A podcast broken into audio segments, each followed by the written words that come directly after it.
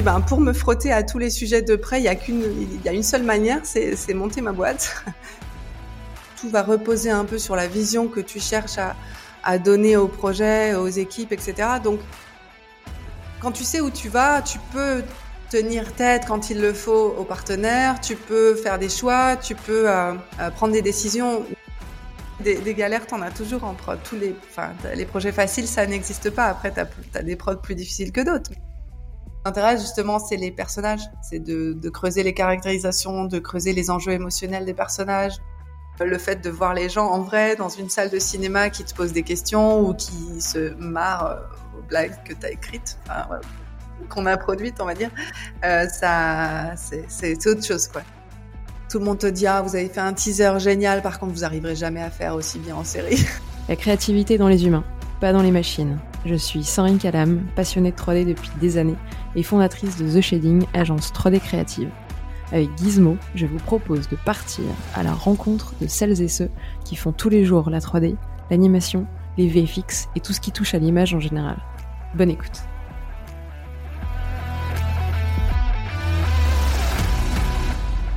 Salut, bienvenue à tous sur, euh, sur Gizmo. Je suis ravie de vous retrouver cette semaine pour un nouvel épisode. Je suis en compagnie de Perrine, euh, avec qui on va, je pense, passer un très bon moment de, des petits échanges qu'on a eu en off. Euh, c'est quand même bien parti.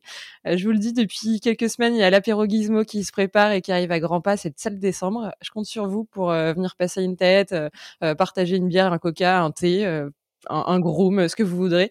Euh, notez ça dans vos agendas et puis, euh, puis on se retrouve au bar Les Copains euh, alors que qui vous fera plaisir dès que vous pouvez. Euh, et puis on se retrouve pour parler de vive voix en live avant les, vacances d'hiver et chacun hiberné de son côté. petite annonce faite, je vous le disais, je suis en compagnie de Perrine et je suis ravie de te recevoir. Merci d'être, d'avoir accepté l'invitation et d'être sur Gizmo. Bah, bonjour, merci à toi de l'invitation surtout, ça fait plaisir. Bah, moi aussi, ça fait plaisir. Euh, je pensais pas qu'on arriverait à se capter avant euh, la fin de 2021, euh, donc c'est plutôt. On a réussi.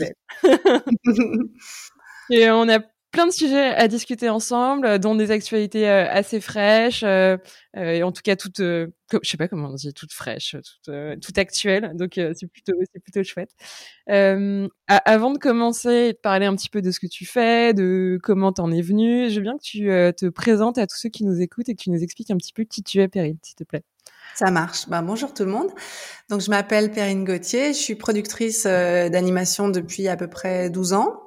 Euh, et euh, il y a 5-6 ans, j'ai monté ma boîte qui s'appelle La Cabane, basée à Paris. Et je suis aussi euh, productrice et partenaire d'une boîte en Belgique qui s'appelle Turistar. comment je suis arrivée là-dedans? Alors, on opte pour la version courte, la version. on, on, on, a, on, a, le temps, donc tu optes pour la version longue et tu t'installes et, et, tout le monde s'installe et on t'écoute. Ça marche. Euh, moi, je suis arrivée par le live en fait. Euh, j'adorais le ciné, j'y allais tout le temps, mais sans sans forcément imaginer en faire un, un métier. Et puis j'avais une autre sensibilité un peu euh, particulière pour la com. Et en fait, c'est en école de com, à l'occasion d'un stage, euh, que euh, j'ai passé six mois dans une société euh, qui faisait de la prod audiovisuelle. Et là, voilà, ça a ouvert le champ des possibles. Enfin, ça a été la première petite porte d'entrée où je me suis dit, bah oui, il y a, y a tout un tas de, de métiers assez passionnants derrière tout ça. Et, euh, et, donc euh, et coucou Mobilis Production à Lille.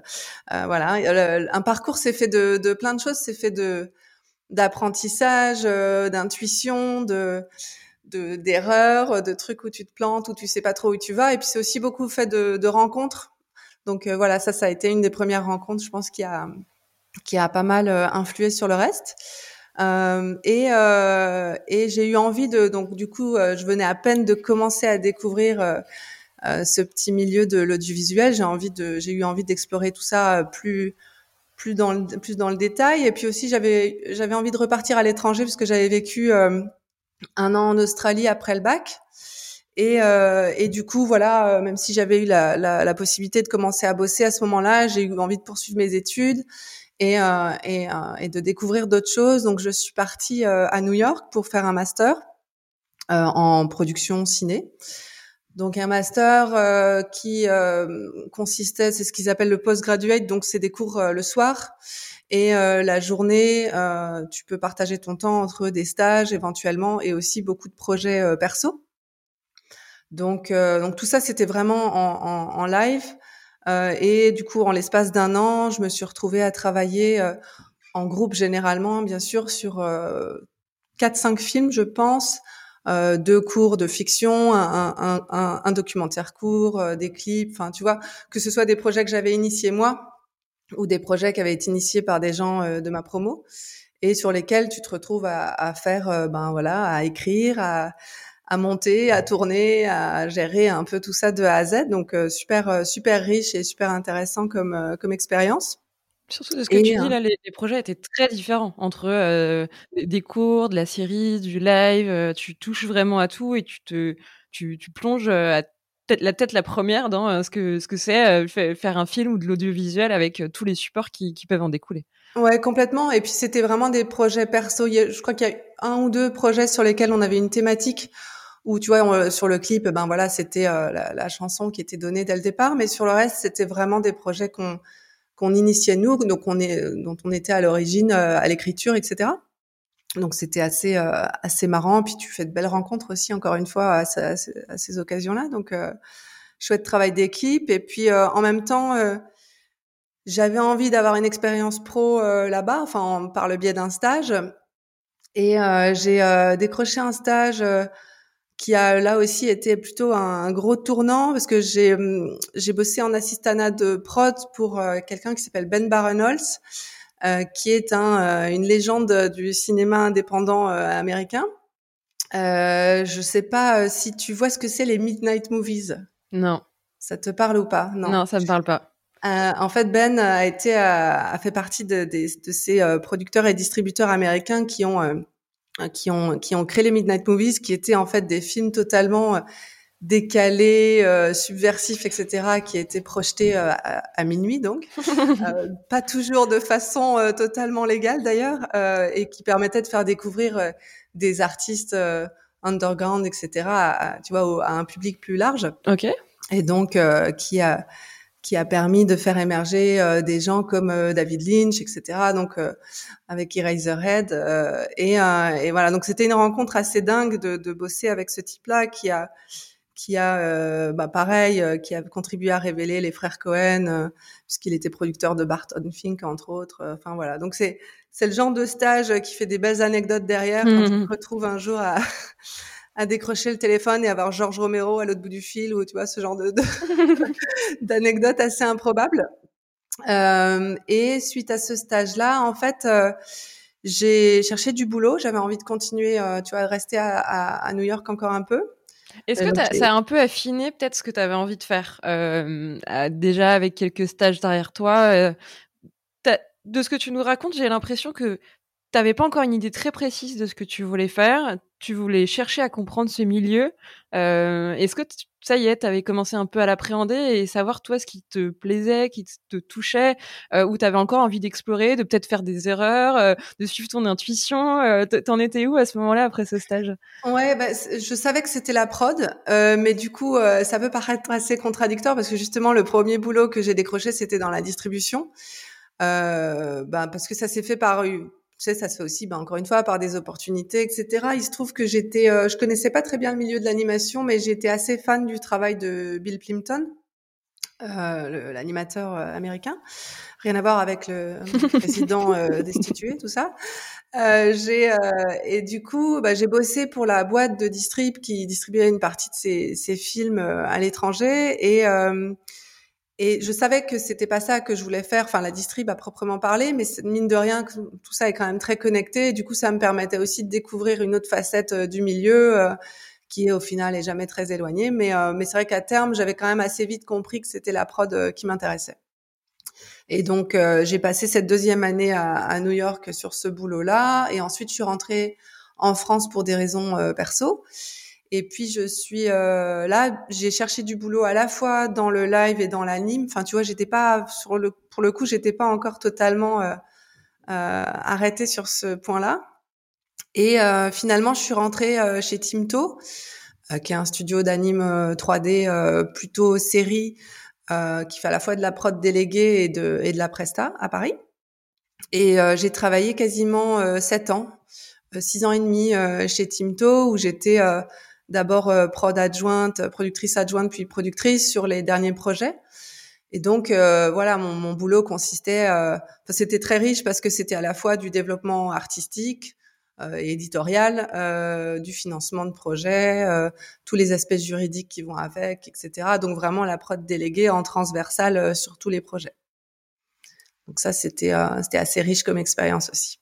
Et tu n'as pas, ou je l'ai pas lu entre les lignes, dit pourquoi tu t'étais tournée vers la prod? Après avoir eu des expériences ultra riches. Qu'est-ce que tu as trouver que tu ne trouvais peut-être pas dans d'autres euh, spécialités, dans d'autres jobs? Qu'est-ce qui, toi, vraiment euh, t'éclate et que tu as peut-être découvert euh, chez Timto pendant sept ans? Tu nous as un peu parlé de la variété, de des, différentes tâches en fait qui sont mises et qui englobent la, prod déléguée. mais toi, à titre perso, qu'est-ce qui vraiment t'anime et te, et te plaît là-dedans et que tu as pu découvrir Ouais, non, mais ce qui me plaît vraiment, et ça je l'ai compris assez vite, c'est le fait de porter les projets de A à Z en fait. Euh, même même euh, même avant puisque c'est avant même que les projets existent. Enfin tu vois c'est du moment où ils commencent à être initiés d'une manière ou d'une autre que ce soit euh, un auteur littéraire qui a une idée de concept euh, que ce soit un auteur graphique qui qui sort une illustration qui d'un coup donne envie de développer un concept littéraire autour de ça ou que ce soit un projet en interne. Enfin il peut y avoir tout un tas de manières euh, pour un projet de, de naître mm, mm. euh, et jusqu'à et jusqu'à la fin euh, et, euh, et, et s'il n'y a pas de fin, tant mieux, c'est-à-dire jusqu'à l'exploitation, le marketing, etc. toute cette chaîne-là, en fait, c'est ça qui me qui me plaisait euh, particulièrement et euh, et puis en fait, c'était intéressant parce que moi, je suis arrivée plutôt au début de Timto, pas à la création de la boîte, mais assez peu de temps après. Donc, j'ai aussi vu cette évolution. Parce que pour te donner une idée, quand je suis arrivée, on était 25, intermittents compris, et quand je suis partie, on était 250. Donc, j'ai vraiment vu la boîte évoluer euh, à une autre échelle. Et puis, euh, à un moment, je me suis rendu compte que justement, moi, j'avais envie de revenir euh, à une échelle plus petite. et c'est ça qui m'a donné envie de, de, de, voilà, de partir vers de nouvelles aventures. Et ce que j'avais aussi envie de faire, c'était de me frotter à toutes les étapes et à tous les sujets. Je j'étais déjà sur des sujets assez variés, mais plus la boîte grandit, forcément, plus le boulot est, est segmenté. Enfin, c'est assez logique. Euh, et du coup, je me suis dit, ben, pour me frotter à tous les sujets de près, il y a qu'une, il y a une seule manière, c'est, c'est monter ma boîte. ça, voilà, le déclic est pas venu tout de suite, mais, euh, mais peu de temps après, je me suis dit, ben, c'est ça qu'il faut que je fasse. Tu vois, là, j'aurai les mains dedans. Euh, sur, sur, sur tout et puis euh, et puis il faudra bien euh, se confronter à tout ça de, de très très près et puis et puis forcément c'est ce qui est le plus formateur aussi c'est que quelque part en, en faisant c'est, c'est en faisant qu'on qu'on arrive à, à, grandir sous tout un tas d'étapes et de sujets différents. Puis sans filet pour le coup. Là, c'est que si tu montes ta structure, tu, tu peux plus te protéger ou un peu te backuper ou t'appuyer sur l'expérience de d'autres. Euh, ouais. Euh, c'est toi toute seule et je mets des gros guillemets parce que tu as quand même une équipe qui structure autour et tu, tu fais rien tu fais rien toute seule mais euh, mais tu es vraiment euh, chef d'orchestre dans, dans, dans, ces projets et, et, tu peux totalement reprendre la main sur tout euh, la chaîne de, de, de, production qui était peut-être progressivement un tout petit peu enlevée ou segmentée dans ton expérience précédente chez Timto. Oui, et puis euh, quand tu dis toute seule, t'es pas si loin de la vérité au départ parce que les deux premières années, j'étais, bah, je bossais de chez moi, tu vois, j'avais pas encore de bureau, j'étais quasiment toute seule euh, avec euh, mes associés dont je pourrais te parler un peu. donc voilà, j'étais pas totalement toute seule, mais en même temps au, au départ, quand t'as pas de bah, tu montes une boîte quasiment sans capital, etc. Ben tu, tu, tu, tu te débrouilles pour tout faire, que ce soit la compta, l'administratif, la créa, euh, en, en, travaillant avec des artistes et des techniciens et des équipes euh, sur les projets, mais, euh, mais t'es quand même ouais, t'es quand même pas mal tout seul au début, mais c'est aussi ça qui fait que c'est formateur. Et puis le truc aussi, c'est que pour moi, le, le métier de producteur ou productrice, c'est c'est un métier de vision. Euh, je sais pas si tu vois ce que je veux dire par là, mais c'est-à-dire que c'est un métier dans lequel en tout cas, moi, c'est comme ça que je le vois. Euh, ça, tout dépend un peu de la vision que tu vas y mettre. Euh, tout va reposer un peu sur la vision que tu cherches à, à donner au projet, aux équipes, etc. Donc, forcément, ça devient d'autant plus intéressant euh, quand tu peux tester des choses euh, à tous les niveaux, faire tes propres erreurs, etc. Parce que ta vision, elle va aussi se construire en fonction des, de, voilà, des erreurs que tu vas faire ou des, des, choix stratégiques que tu vas donner. Et, euh, et moi, c'est ça qui me plaît vraiment, pour en revenir à ta question de tout à l'heure.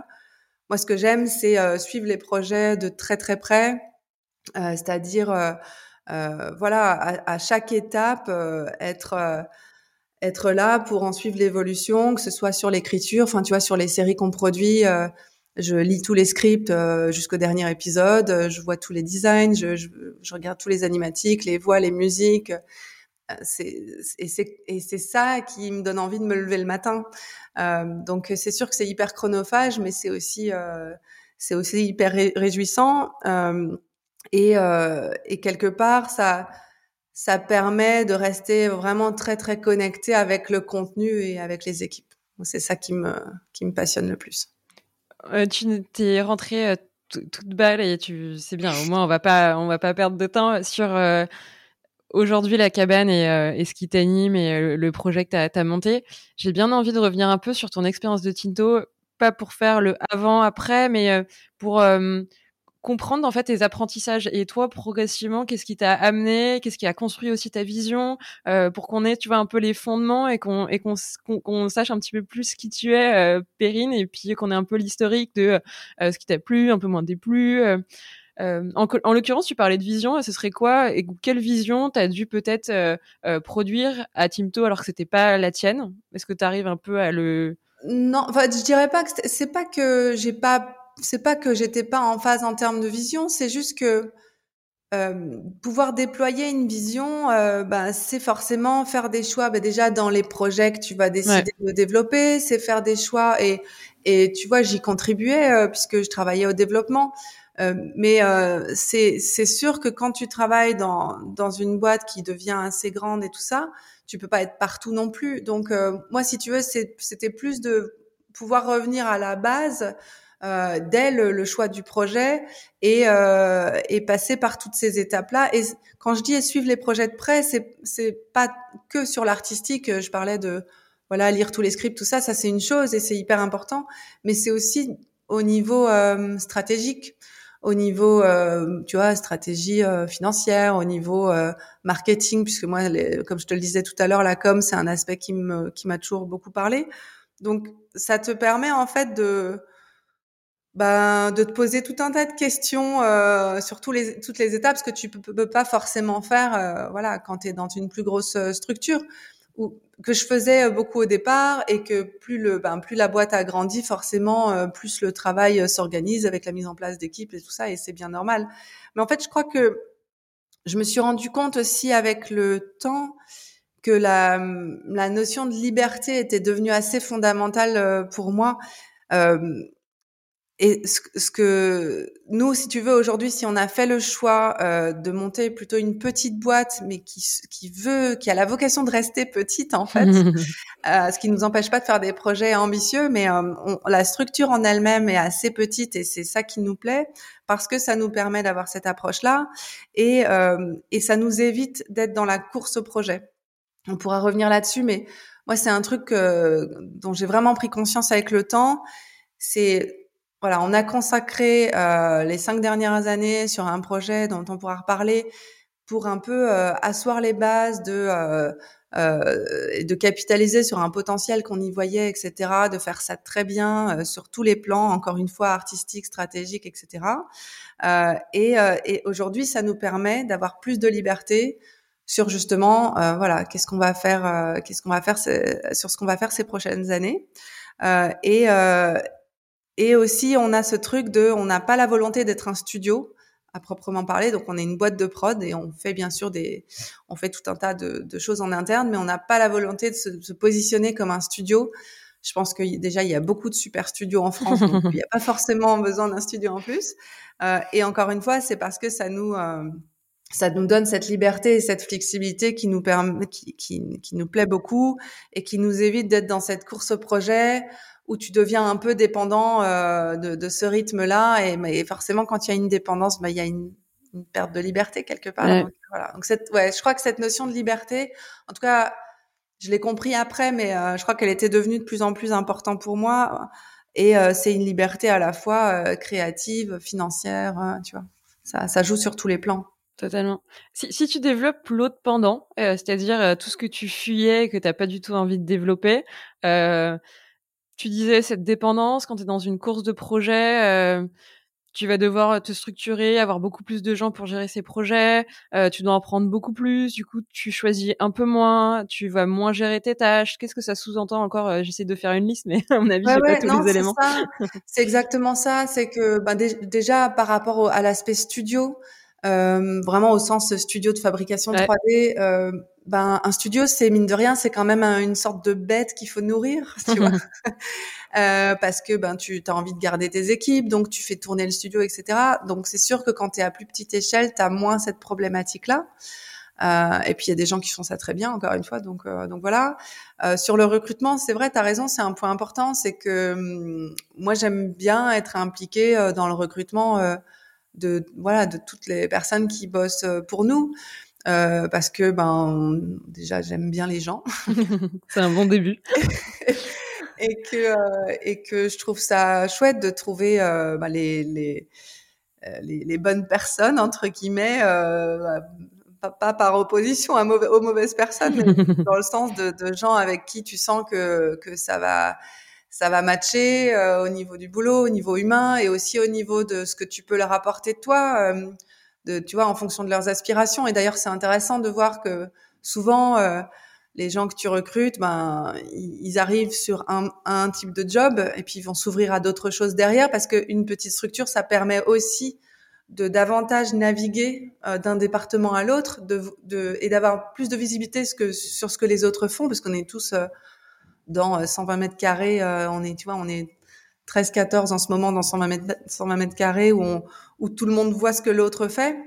Ça permet des ponts aussi plus faciles euh, et, euh, et, ça permet aux gens de développer euh, d'autres intérêts, d'autres aspirations. Ça, je trouve ça chouette. Et puis le fait que moi je les connaisse dès le recrutement, ça me permet aussi à, à, à moi d'avoir en tête eh, pourquoi pas, pourquoi pas proposer à cette personne, tu vois, une évolution ce que je pourrais pas faire si euh, bah voilà si je connaissais à peine leur prénom parce que on était 350 enfin j'exagère peut-être mais tu vois c'est un peu ça l'idée quoi Totalement. Tu fais pas du tout les mêmes choix et, avoir une petite équipe, euh, tu mets vraiment au cœur euh, l'humain pour que ça fasse vraiment partie d'un des moteurs, à savoir que tu choisis les gens pour leurs compétences et pour un job, certes, mais aussi parce que ça va matcher par rapport à, à, à, des personnalités, parce que vous êtes une petite famille. En réalité, quand c'est 10-15, euh, tout le monde doit se parler. Si tu dois éviter euh, euh, Jean-Jacques à la machine à café, ça devient compliqué.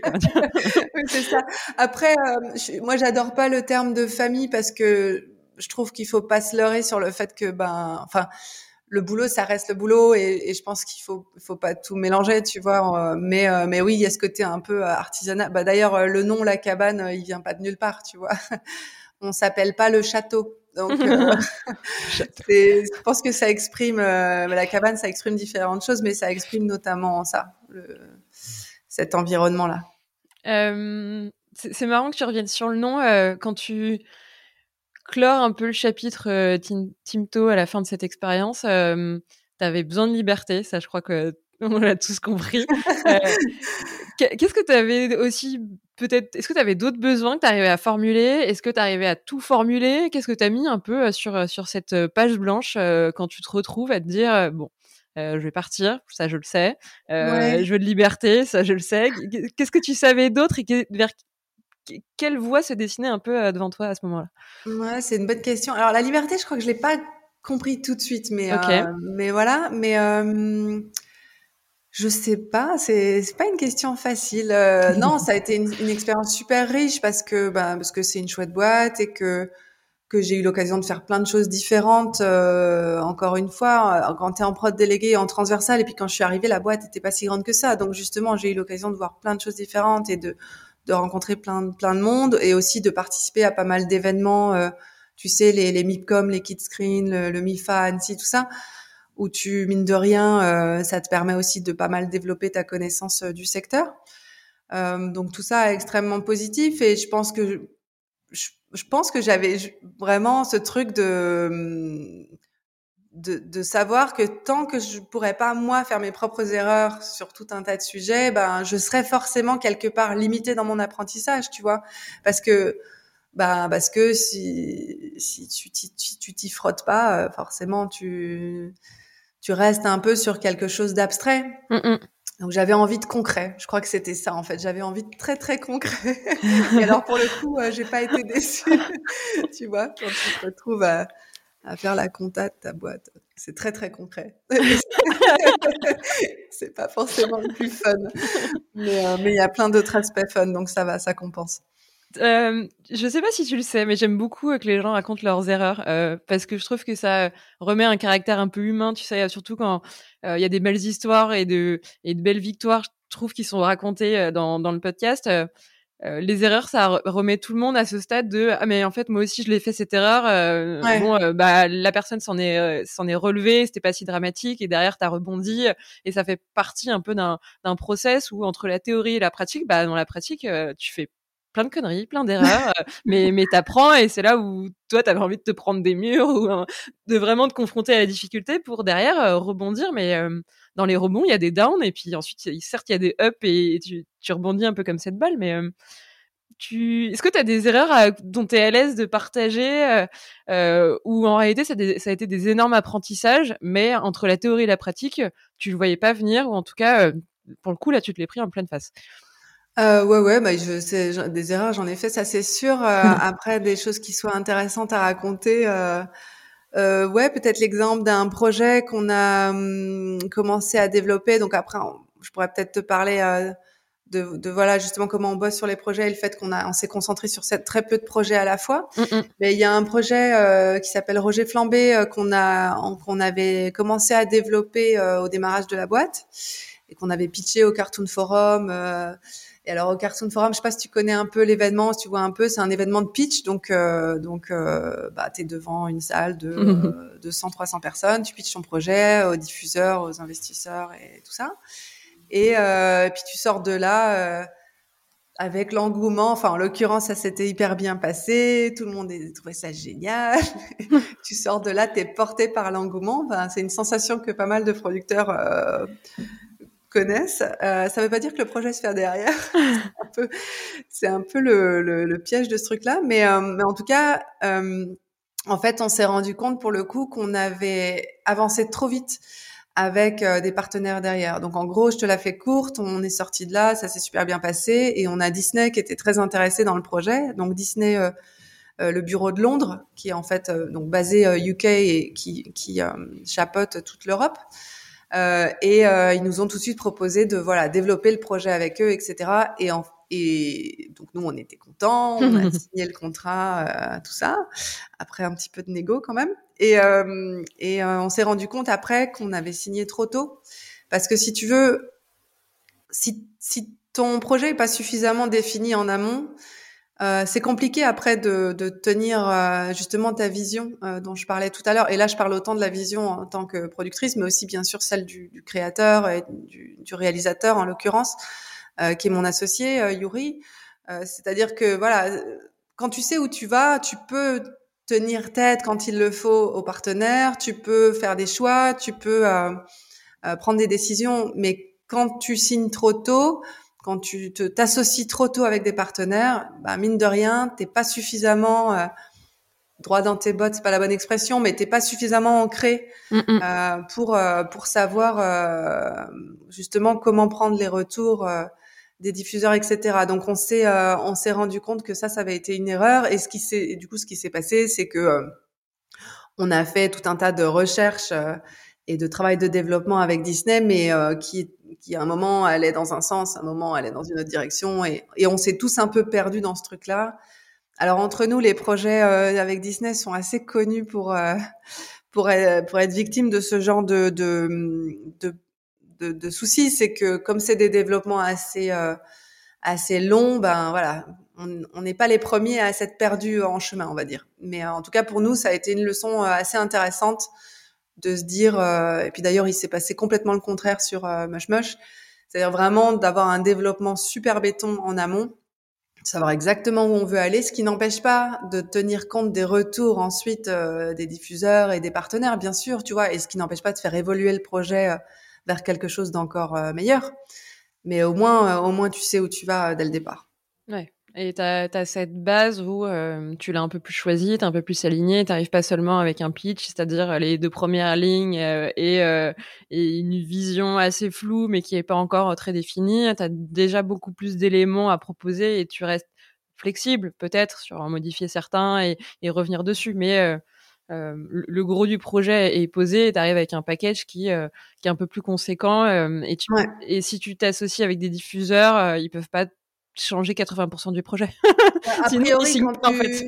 c'est ça. À partir du moment où du, où du coup tu, tu, tu, tu, te lances avec eux, c'est que a priori on veut faire le même projet. Après, il y a plein de choses qui peuvent changer, évoluer, mais mais oui, t'es es sur la même longueur d'onde et ça c'est assez fondamental pour la suite. Parce que c'est long tout ça, n'est-ce pas? Ouais, euh, c'est, c'est une des questions que je compte te poser, mais quand on va parler de, des projets, mais c'est cette durée qui, euh, moi, me paraît être d'un autre temps. Tu, je, ne sais pas comment vous faites à titre perso pour vous engager sur des projets aussi longs, mais je te bah, on dit très très vite. Du coup. tu te prends cinq ans à chaque projet. c'est ça. Euh, les, les, tout débuts de la, de la cabane, tu nous as parlé aussi de, de ton cofondateur qui est créatif. Euh, comment tu mets les, les premières briques? Euh, ouais. C'est quoi les, les, tout débuts quand vraiment tu commandes, tu commences, pas commande, euh, commences from scratch, que t'as que t'as pas de financement et que t'as cette page blanche. comment tu démarres, comment tu t'y prends C'est quoi les tout débuts? Alors bah déjà donc nous on est quatre associés. En fait on avait fait un film euh, à quatre ou presque. Il y a quelques personnes en plus qui nous ont aidés sur des aspects du film, mais euh, donc un film qui s'appelle 850 mètres, qui est sorti il y a dix, il y a dix ans à peu près, euh, qui était euh, écrit et réalisé par Yuri donc. et, et du coup voilà, on a fait un film tous les quatre. On s'est dit bah si on peut faire un film tous les quatre, bah peut-être qu'on peut monter une boîte tous les quatre. Le raisonnement était un peu simpliste, tu vois. Euh, et donc, euh, donc c'est Yuri Christian qui est euh, réalisateur et aussi auteur. Frédéric Segers, qui est compositeur de musique et producteur de musique, et Emmanuel Garigeau, Manu, qui est doubleur, comédien de doublage et comédien de voix en général, pas que de doublage d'ailleurs. voilà. et en fait, donc, comme je te disais, on a deux sociétés ensemble, qui sont deux, deux, deux boîtes euh, distinctes, mais on a une société en Belgique euh, qui est préexistée à la cabane, que Yuri avait déjà créée, qu'on a nous ensuite euh, rejoint, et la cabane qui a été créée plus tard à Paris. Donc voilà comment on a démarré tous les quatre, sachant que, bah oui, comme tu dis, au début, bah, t'as pas grand chose. Donc c'est pour ça que je te disais qu'au début je travaillais de la maison. on limitait les, les frais généraux au minimum. Euh, voilà, donc au début, tu te payes pas hein, pendant deux ans et demi, soyons soyons clairs, euh, et tu fais le moins de frais possible. Et ce qui nous a après le mis le pied à l'étrier, c'est deux choses, c'est des, des, des, subventions en fait justement sur les projets qui te permettent de commencer à développer euh, les projets, parce qu'en fait l'argent va là-dedans, puisque sur les frais généraux, euh, ben tu, tu limites, tu te serres la ceinture à mort en espérant que derrière euh, quelques années plus tard ça ira mieux. Donc du coup, euh, c'était bah, justement sur le projet Ranger Flambé, on avait eu l'aide euh, Média, qui est une aide euh, européenne pour le développement du projet. Donc ça nous a permis de, de commencer à, à avancer, d'engager des gens sur ce projet-là pour le développement. Et puis il y a une autre aide qui a été assez euh, déterminante dans la suite, c'est le FAIA. Je sais pas si ça te parle, Fonds d'aide à l'innovation du CNC, dont d'ailleurs je fais partie de la commission maintenant depuis deux ans. Euh, qui est en fait un pareil une aide au développement assez en amont, enfin c'est euh, au stade assez euh, pas embryonnaire mais au démarrage des projets. Et donc c'est sur Mush Mush qu'on a eu cette cette aide là vraiment au début de la cabane et c'est ça qui nous a mis le pied à l'étrier pour bah, faire derrière un teaser qui donne envie à aux partenaires, etc. Donc, c'est vrai que tu au départ tu reposes quand même forcément, euh, alors il y a un petit capital propre, mais euh, sans ces aides-là, ça aurait été très très compliqué. C'est la question que j'allais te poser. Est-ce que euh, sans aide, tu peux t'en sortir bah, tout est possible, si tu veux. Chaque, ça dépend, ça dépend de comment ton projet est né au départ. bah, le court métrage, le court métrage 850 mètres dont je parlais a été à l'origine d'une série que, que, que Yuri a réalisé derrière. Et là, pour le coup, le, coup, le cours, il l'avait fait quasiment tout seul, sans subvention. Ça a donné naissance à une série derrière ben, qui s'est très bien vendue et tout ça. Donc, sur ce coup-là, les subventions sont arrivées plus tard et voilà, c'est une possibilité. Après, c'est vrai que dans notre situation à nous, où il y avait vraiment pas de gros capital de création de boîte au départ, ben bon, même même en travaillant de la maison euh, et en et en faisant super gaffe aux dépenses et tout, euh, tu as forcément besoin à un moment de euh, d'un peu de sous pour avancer, pour euh, pouvoir engager euh, aussi des gens et, et évidemment il va de soi que tu engages pas les gens gratuitement. Donc euh, voilà. le, bénévolat, non, c'est. Euh, non, mais c'est ça. Mais tu vois, je dis ça parce que en court métrage euh, live et notamment ce que j'avais connu à New York, c'est que tout le monde travaille gratuitement sur les cours live. Enfin, tu vois, et puis d'ailleurs en France, ça existe aussi beaucoup. Mais c'est pas très durable comme solution. Et puis quand tu crées une boîte, je pense que c'est pas dans cette logique-là que tu veux t'inscrire. Bah, sinon, oui, tu dures pas longtemps. Au bout de tes deux ans et demi, quand t'as plus de cash à titre perso, tu, tu fermes ta boîte et puis c'est fini. C'est ça. Et puis t'as envie que les gens, euh, t'as envie que les gens se sentent impliqués euh, et, euh, et, euh, et, que voilà, tu peux pas demander des, des, des faveurs aux gens euh, pour ton projet. C'est faut, faut qu'il y ait une structure en place et, et le financement en fait partie. Mmh quand quand vous faites financer le teaser de Mush euh, vous avez des garanties à donner en face, c'est-à-dire que euh, les aides, c'est euh, pour en fait un objet, un contenu donné, à savoir faire un teaser pour donner un peu cette espèce de tremplin, et derrière, ça peut s'arrêter parce que le teaser, il, peut ne plaire à personne et ne convaincre personne pour une suite. C'est ça? Ouais, exactement. En fait, tu as des garanties à donner, enfin, tu as, un rendu à faire dans le sens où ben, tu dois déjà montrer comment tu as dépensé l'argent. et puis, tu as des comptes à rendre quand même. Ouais, tu as des comptes financiers à rendre et puis tu as, des comptes, as aussi le matériel à fournir. Donc, ben, en l'occurrence, si tu as demandé une aide euh, qui s'appelle une aide au pilote pour un teaser, par exemple, bah, tu dois bien montrer le travail fini. Mais par contre, tu pas de garantie de, de résultat au sens où, voilà, si le projet se fait pas, bien, bien sûr que ça, euh, malheureusement, il y a beaucoup de projets qui se font pas et ces aides-là sont aussi là pour euh, soutenir des projets qui vont peut-être pas se faire, mais qui vont permettre de révéler des talents, qui vont permettre à des sociétés de de mieux euh, justement mieux structurer leur travail sur des projets futurs. Enfin voilà. Donc c'est pas il n'y a pas un taux de réussite euh, de 100% loin de là, mais, euh, mais, en tout cas ça aide beaucoup. Ouais, puis ça participe à la vie d'un écosystème et comme tu dis révéler des talents. et, et s'il fallait à chaque fois miser sur les, les bons projets, il y aurait moins de risques qui seraient pris parce que les, les tickets d'entrée pour financer un projet dans sa globalité seraient trop gros. Or là, l'investissement, certes, il y en a un, mais il est plus minime et quelque part, sur 50 teasers, s'il y en a que 10 qui sont sélectionnés, bon, bah, ok, il y en a 50, mais les 10, normalement, qui sont sélectionnés auront beaucoup plus de chances de marcher que commencer de zéro, essayer de financer un projet du début à la fin, et c'est là où tu prends un risque encore plus gros. Euh. Ouais. Et puis justement, le fonds d'aide à l'innovation, le FAIA, c'est vraiment bah, l'appellation vient de là. C'est pas forcément innovation au sens euh, technologique, ça peut l'être, mais euh, c'est vraiment au sens aussi pousser des projets un peu différents, un peu novateurs, sur que ce soit au niveau littéraire, graphique pipe technique, enfin ça peut être plein de choses, mais euh, propos aussi, tu vois, d'encourager de, la représentation, la diversité. Euh, donc euh, c'est ça permet justement aussi de, de, donner une chance à ces projets-là d'exister.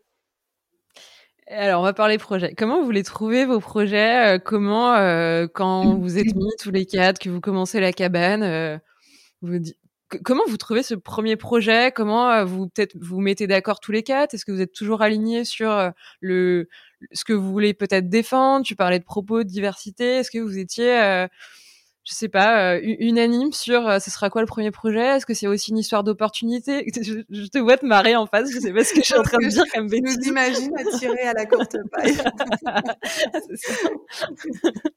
non, en fait, ça s'est fait assez naturellement. Euh, donc le, le premier projet de la cabane, c'est Mush Mush.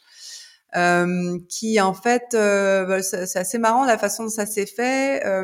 Il y a une artiste qui s'appelle Elfried de Rooster, qui avait envoyé un mail à Yuri, donc euh, mon associé, qui avait réalisé auparavant une série qui s'appelait Plankton Invasion.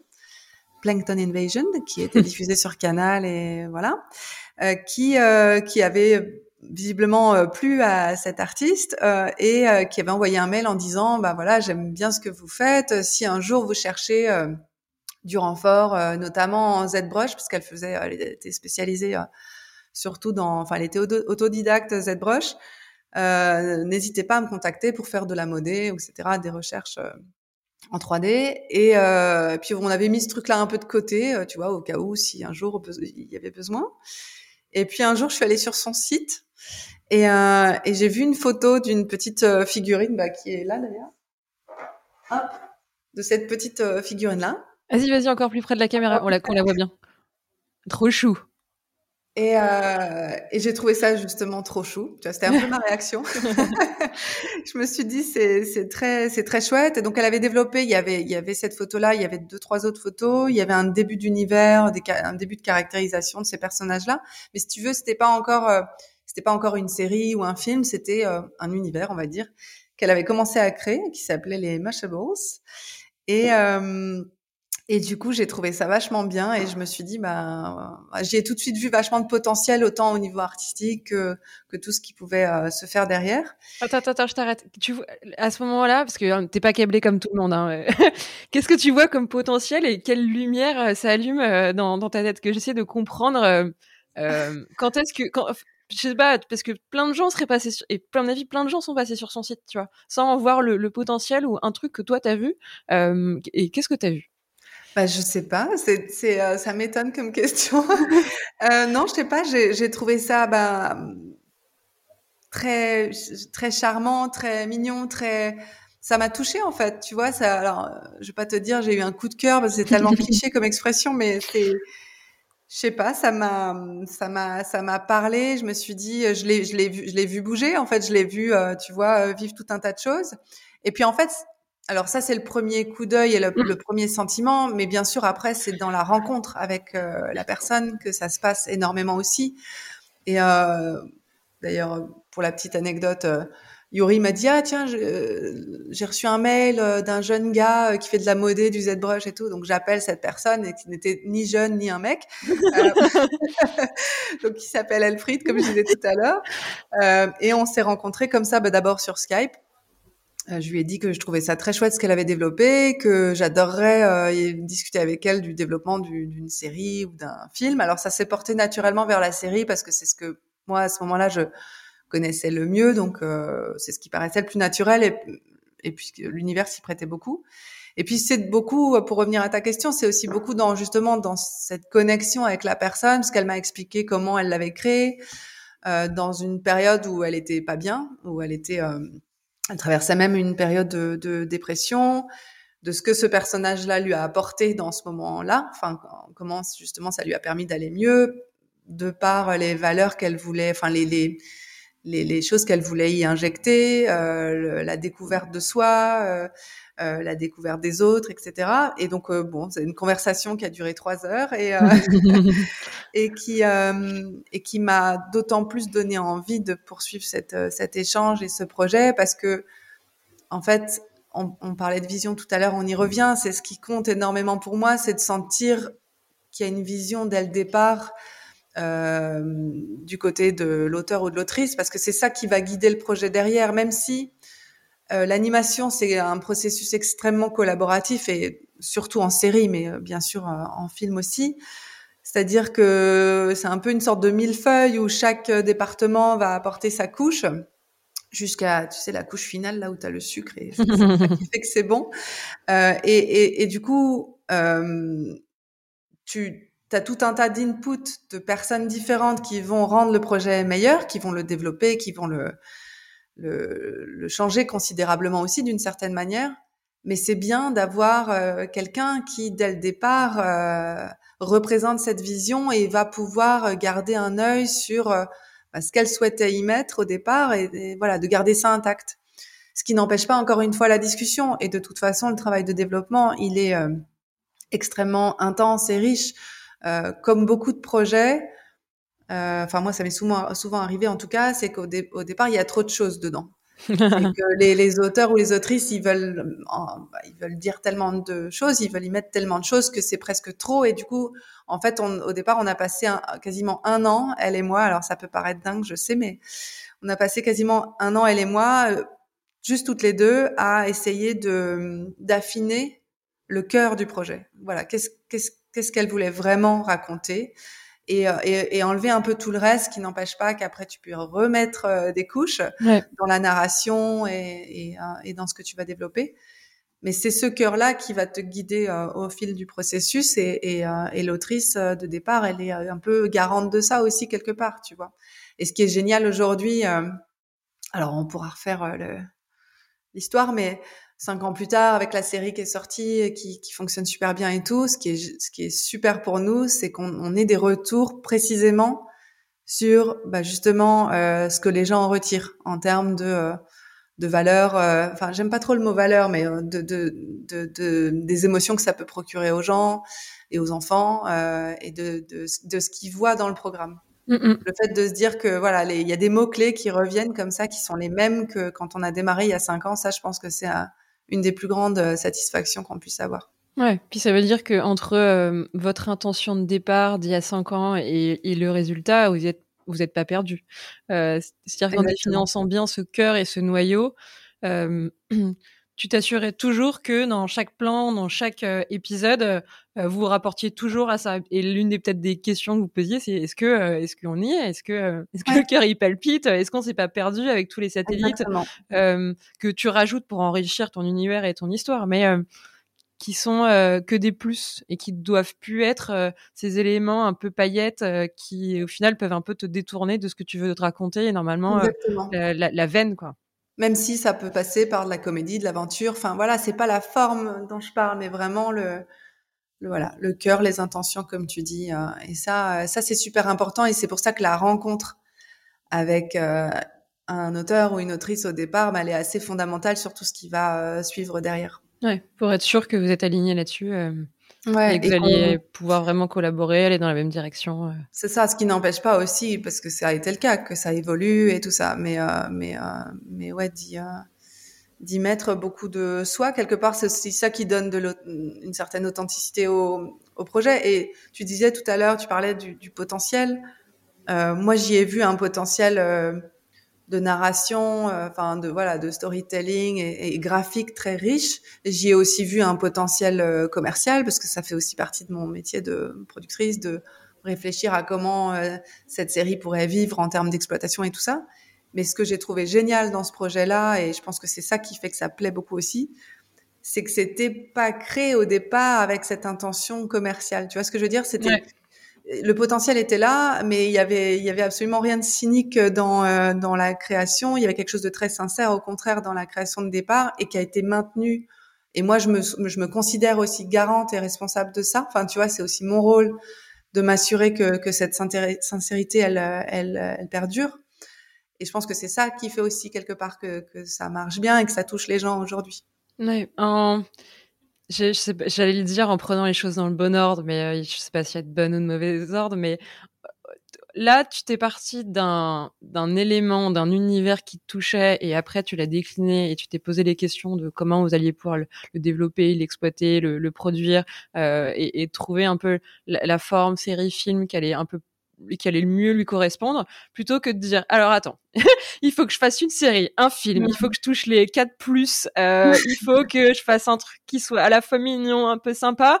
Euh, Qu'est-ce qu'on va faire? Et, c'est là où tu peux un peu te planter parce que tu es juste sur euh, la finalité et, et, un peu le haut du, du nuage, mais euh, tout ce qu'il y a en dessous. Après, c'est une autre façon de faire. Si tu veux, tout dépend ce qui te fait te lever le matin. Euh, il y a des projets qui ont été, qui, enfin, il y a des projets qui se créent un peu comme ça sur commande et ça peut très bien fonctionner. D'ailleurs, notamment au niveau commercial. C'est comme, euh, ça me fait penser, rien à voir, mais ça me fait penser aux boys band euh, dans les années 90, qui étaient créés comme ça de façon très formatée pour que ça marche et ça a marché. Euh, en animation, tu as des séries comme euh, ou des, des, IP, des propriétés comme Pas de patrouille qui euh, était créé sur une commande en fait. Le, créateur, on lui a dit, euh, est-ce que tu peux créer un univers euh, qui va permettre de vendre des jouets derrière? Et il l'a fait et, euh, et c'est un carton monumental. Et comme tu le sais aujourd'hui il y a encore des films qui sortent etc donc c'est c'est une autre façon de faire et euh, moi, c'est juste pas trop ce qui m'intéresse, mais, euh, mais voilà. mais, mais, ça existe, c'est une autre méthode de faire. Vous n'êtes pas rentré là-dedans. Euh. Tu, nous as beaucoup parlé de, de ce cœur du projet, de toi, ce qui, ce qui t'animait, ce qui vraiment te plaisait. alors, vous y avez mis quoi dans ce cœur et, et, ça pourrait se résumer à quoi, Mush Mush Alors, Mush, c'est un projet qui parle de la, découverte de soi et la découverte du monde qui nous entoure. Et, le monde qui nous entoure, c'est deux choses, c'est bah, les gens, c'est les autres. Donc c'est en l'occurrence euh, la série met en scène une, une communauté qui est très euh, très riche, très diverse. Euh, et euh, la découverte du monde qui nous entoure, c'est aussi ben, l'environnement au sens large. Alors c'est pas du tout une série euh, pédagogique sur la nature, l'environnement, etc., mais qui prend justement le parti de montrer à quel point ben, cet univers naturel peut être magnifique et que du coup, ben, c'est une évidence de vouloir le traiter correctement et le respecter, mais tu vois, sans message euh, écologique euh, euh, explicite. Mais je pense que ça, voilà, ça montre que bah, un univers aussi joli, pourquoi vouloir pouvoir, pourquoi vouloir lui faire du mal Et tout ça, ça revient vraiment à cette notion de, de découverte qui est au cœur, qui est au cœur du projet. Et la découverte de soi, c'est aussi au sens, c'est-à-dire ce qui est très important dans Mush Mush, c'est que les personnages euh, bah, sont des enfants. Euh, ils, enfin, ils sont pleins d'apprentissage aussi. Donc, tu vois, ils ont, ils ont, ils ont des dons qu'ils maîtrisent pas. Euh, ils font des erreurs. Euh, ils sont parfois, ils sont jaloux. Parfois, ils sont de mauvaise foi. Parfois, voilà. C'est pas, ils sont ni super héros, ni parfaits, ni. et je pense que c'est ce côté un peu, encore une fois, assez vrai qui fait qu'on on, peut se plonger euh, avec plaisir dans les histoires. Autant pour les enfants que pour les parents, visiblement. En tout cas, c'est les retours qu'on a. C'est que ça plaît aussi euh, aux, parents qui euh, se surprennent à rester à côté de leur enfant et à passer un bon moment et, et, à les adorer, ces petits champignons. Ça, c'est un retour. Alors après, je te dis pas qu'en tant que parent, tu vas t'enchaîner quatre épisodes. Hein, non, mais je veux dire, je suis pas en train de, je veux pas être, donner l'impression de faire de, de, la fausse euh, pub euh, là-dessus. Non, mais par contre, c'est un retour qu'on a vraiment et qui nous tenait beaucoup à cœur, et notamment à, à Yuri, qui est le réalisateur et directeur artistique de la série, c'est que quand nous on réalise un projet, en quelque part, ça peut paraître bizarre de dire ça, mais on le réalise pas pour, une pour une cible. ça revient un peu à ce que tu disais tout à l'heure. C'est pas par le biais de la cible, ce qui n'empêche pas que bien sûr qu'on tient compte euh, de à qui on parle en termes d'écriture et de mise en scène et tout ça, mais tu vois, on s'est jamais dit, euh, bah, on va engager des scénaristes euh, qui ont fait que du preschool, donc du préscolaire, du voilà, 4-6 euh, ans ou 3-6 ans, parce que c'est une série qui va viser cet âge-là. Donc, euh, au contraire, en fait, on a travaillé quasiment que avec des gens qui n'étaient pas forcément dans ce cette petite bulle-là, enfin ce, ce truc-là. Euh, et Yuri, notamment en tant que réalisateur, était avait plutôt l'habitude de réaliser des projets pour des cibles un peu plus âgées. Et on voulait surtout faire un projet qui nous nous fasse aussi marrer. Enfin, tu vois, ou ou donc très rythmé, euh, euh, avec pas mal d'humour dans les dialogues et tout ça. Et donc c'est ça qui visiblement plaît aussi euh, aux parents. Donc effectivement, on a souvent ce retour de de gens qui nous disent euh, merci euh, d'avoir produit un programme preschool qui me donne pas envie de me taper la tête contre les murs. on a eu un retour comme ça la semaine dernière encore, ça m'a fait marrer de, de quelqu'un aux États-Unis. Donc euh, ouais, ça c'était vraiment quelque chose qui nous tenait à cœur parce que c'est vrai que bah, comme dans tous les, les, les genres, tu as, des choses très bien et des choses moins bien. C'est vrai que dans le preschool, tu as parfois un peu des tu as, pas mal de programmes, c'est moins le cas peut-être aujourd'hui et tant mieux, mais tu as pas mal de programmes qui tiennent le spectateur par la main, mais euh, vraiment de façon extrêmement appuyée. Euh, là, on, s'éloigne quand même beaucoup de, de ça. C'est pas je sais, tu, vas peut-être me dire non, c'est pas trop dur de. Euh, est-ce que vous vous mettiez à la place de, d'enfants de preschool de 4-6 ans? Est-ce que c'est pas trop dur de, à la fois, de faire un programme qui les tient pas par la main, mais en même temps qui s'adresse à eux euh, et pas euh, et pas à des adultes, parce que ça reste que des adultes qui le font. Est-ce que des fois vous preniez des enfants 4-6 ans et vous testiez pour voir comment ils réagissaient? Comment vous arrivez à, à, un moment, je sais pas, vous remettre peut-être dans la tête d'enfant et se dire c'est ce truc-là que j'aurais peut-être voulu voir quand j'étais beaucoup plus petite. Ouais, je, je sais pas, c'est vraiment un truc de feeling. C'est difficile à expliquer. Alors bon, déjà, moi j'ai des enfants, euh, donc ça, voilà, tu te projettes forcément, et je pense que c'est pas par hasard que à ce moment-là de ma vie, j'ai eu envie de, enfin, j'ai été touchée par un projet qui était plutôt pour les petits parce que mes enfants étaient plutôt petits. Donc tu as une, une forme de sensibilité un peu euh, euh, presque inconsciente par rapport à ça. Euh, je sais pas, c'est assez euh, naturel et au feeling dans l'écriture en fait, mais ce qui n'empêche pas justement d'aller pousser un peu les limites de, de, de, de vannes que tu sais qui vont pas forcément, que les, que les gamins vont pas forcément comprendre tout, comprendre tout de suite, mais qui vont faire écho à certains trucs. Et puis euh, notre directeur d'écriture euh, qui s'appelle Ross, qui est néo-zélandais, basé à Londres, euh, c'est quelqu'un qui est très doué pour ça, de toujours, comment dire, se placer du point de vue des gamins de se dire voilà est-ce que ça si j'avais euh, cinq ans et demi est-ce que ça est-ce que ça me parle? Donc il y a c'est un peu un mélange des deux si tu veux. C'est-à-dire l'avoir en tête mais sans non plus euh, être dans le formatage parce que ce qui est chouette aussi c'est de pouvoir euh, amener des talents différents et des points de vue différents euh, sur sur ce projet-là. Et d'ailleurs dans l'équipe voilà il y a plein de gens qui ont fait des projets totalement différents pour des cibles beaucoup plus âgées beaucoup plus décalées aussi par ailleurs mais qui euh, qui vont injecter quelque chose dans Mashmash qui au final va très bien marcher. C'est une alchimie assez euh, mystérieuse, mais euh, mais ça fonctionne. Comment vous l'avez créé cette alchimie euh, on, a parlé de beaucoup de points de détail là, du projet, mais euh, et on, est un peu on est un peu parti dans différents petits détails de, de de Mush. Tu nous avais arrêté sur je trouvais qu'il y avait un potentiel de malade. Vous avez passé un an à essayer de définir un peu le cœur et la suite de l'histoire, enfin, et du coup, l'histoire et qu'est-ce que serait l'univers de Mush Mush et, et, vous poser des, un peu des questions euh, euh, fondamentales. Euh, la suite, comment tu la, comment tu la crées, comment tu développes, euh, comment tu produis, comment tu trouves des talents, euh, dont, j'ai, pardon, j'ai pas noté son nom, qui crée les, l'auteur. L'autrice d'origine, Elfried, ouais. Donc elle, bah, au départ, je t'ai expliqué comment ça s'est fait. Après, euh, en fait, un, un, autre tournant, ça a été donc au bout d'un an où on a, on s'est vraiment, euh, on a vraiment euh, défriché le projet, elle et moi, et trouvé le cœur comme, comme on disait. Euh, et donc, euh, à, à, partir de là défini vraiment ce qu'on voulait en faire. Euh, j'ai fait euh, rentrer un co-auteur euh, à la Bible littéraire qui s'appelle Benjamin Richard pour travailler en duo avec elle sur la Bible littéraire. Euh, il y a eu l'arrivée de Yuri en tant que réalisateur qui a aussi été un tournant en ce moment-là puisque ça a été la réalisation justement du teaser dont on mm -hmm. parlait tout à l'heure, qui est toujours un élément assez fondamental parce que c'est c'est pas juste un outil de, de vente, c'est aussi un outil de, tu sais, c'est maintenant il y a un, terme très à la mode, euh, le proof of concept, c'est aussi de ce qui te permet de, de, valider ta propre vision de, en termes de rythme justement, de, de dialogue, de mise en scène, euh, d'univers graphique, puisque pour le coup, l'univers de graphique, euh, graphique de Mush Mush est, est, assez fondamental dans le projet. Enfin, tu vois, c'est un, un, aspect important. Et donc ça, ça a été un tournant avec ce voilà ce pitch, avec le teaser au Cartoon Forum, qui derrière a déclenché des intérêts. Donc c'est suite à ça qu'on a commencé à signer euh, euh, avec des partenaires, donc avec Canal, qui a été euh, très euh, très motivé sur le projet très tôt, qui nous ont accompagnés très tôt. Donc ça, ça a été assez déterminant. Et puis à l'international aussi, c'est là que les les premières graines ont été plantées pour l'international et notamment avec euh, Warner Media. Alors à l'époque, ça s'appelait Turner. Tu sais, c'est le genre de boîte, ça change de nom tous les deux ans en fonction des, des merging et des machins. Donc, euh, qui aujourd'hui a acheté le, la série dans le monde entier. Mais la, la, la, graine, elle a été plantée en 2016 ou en 2017.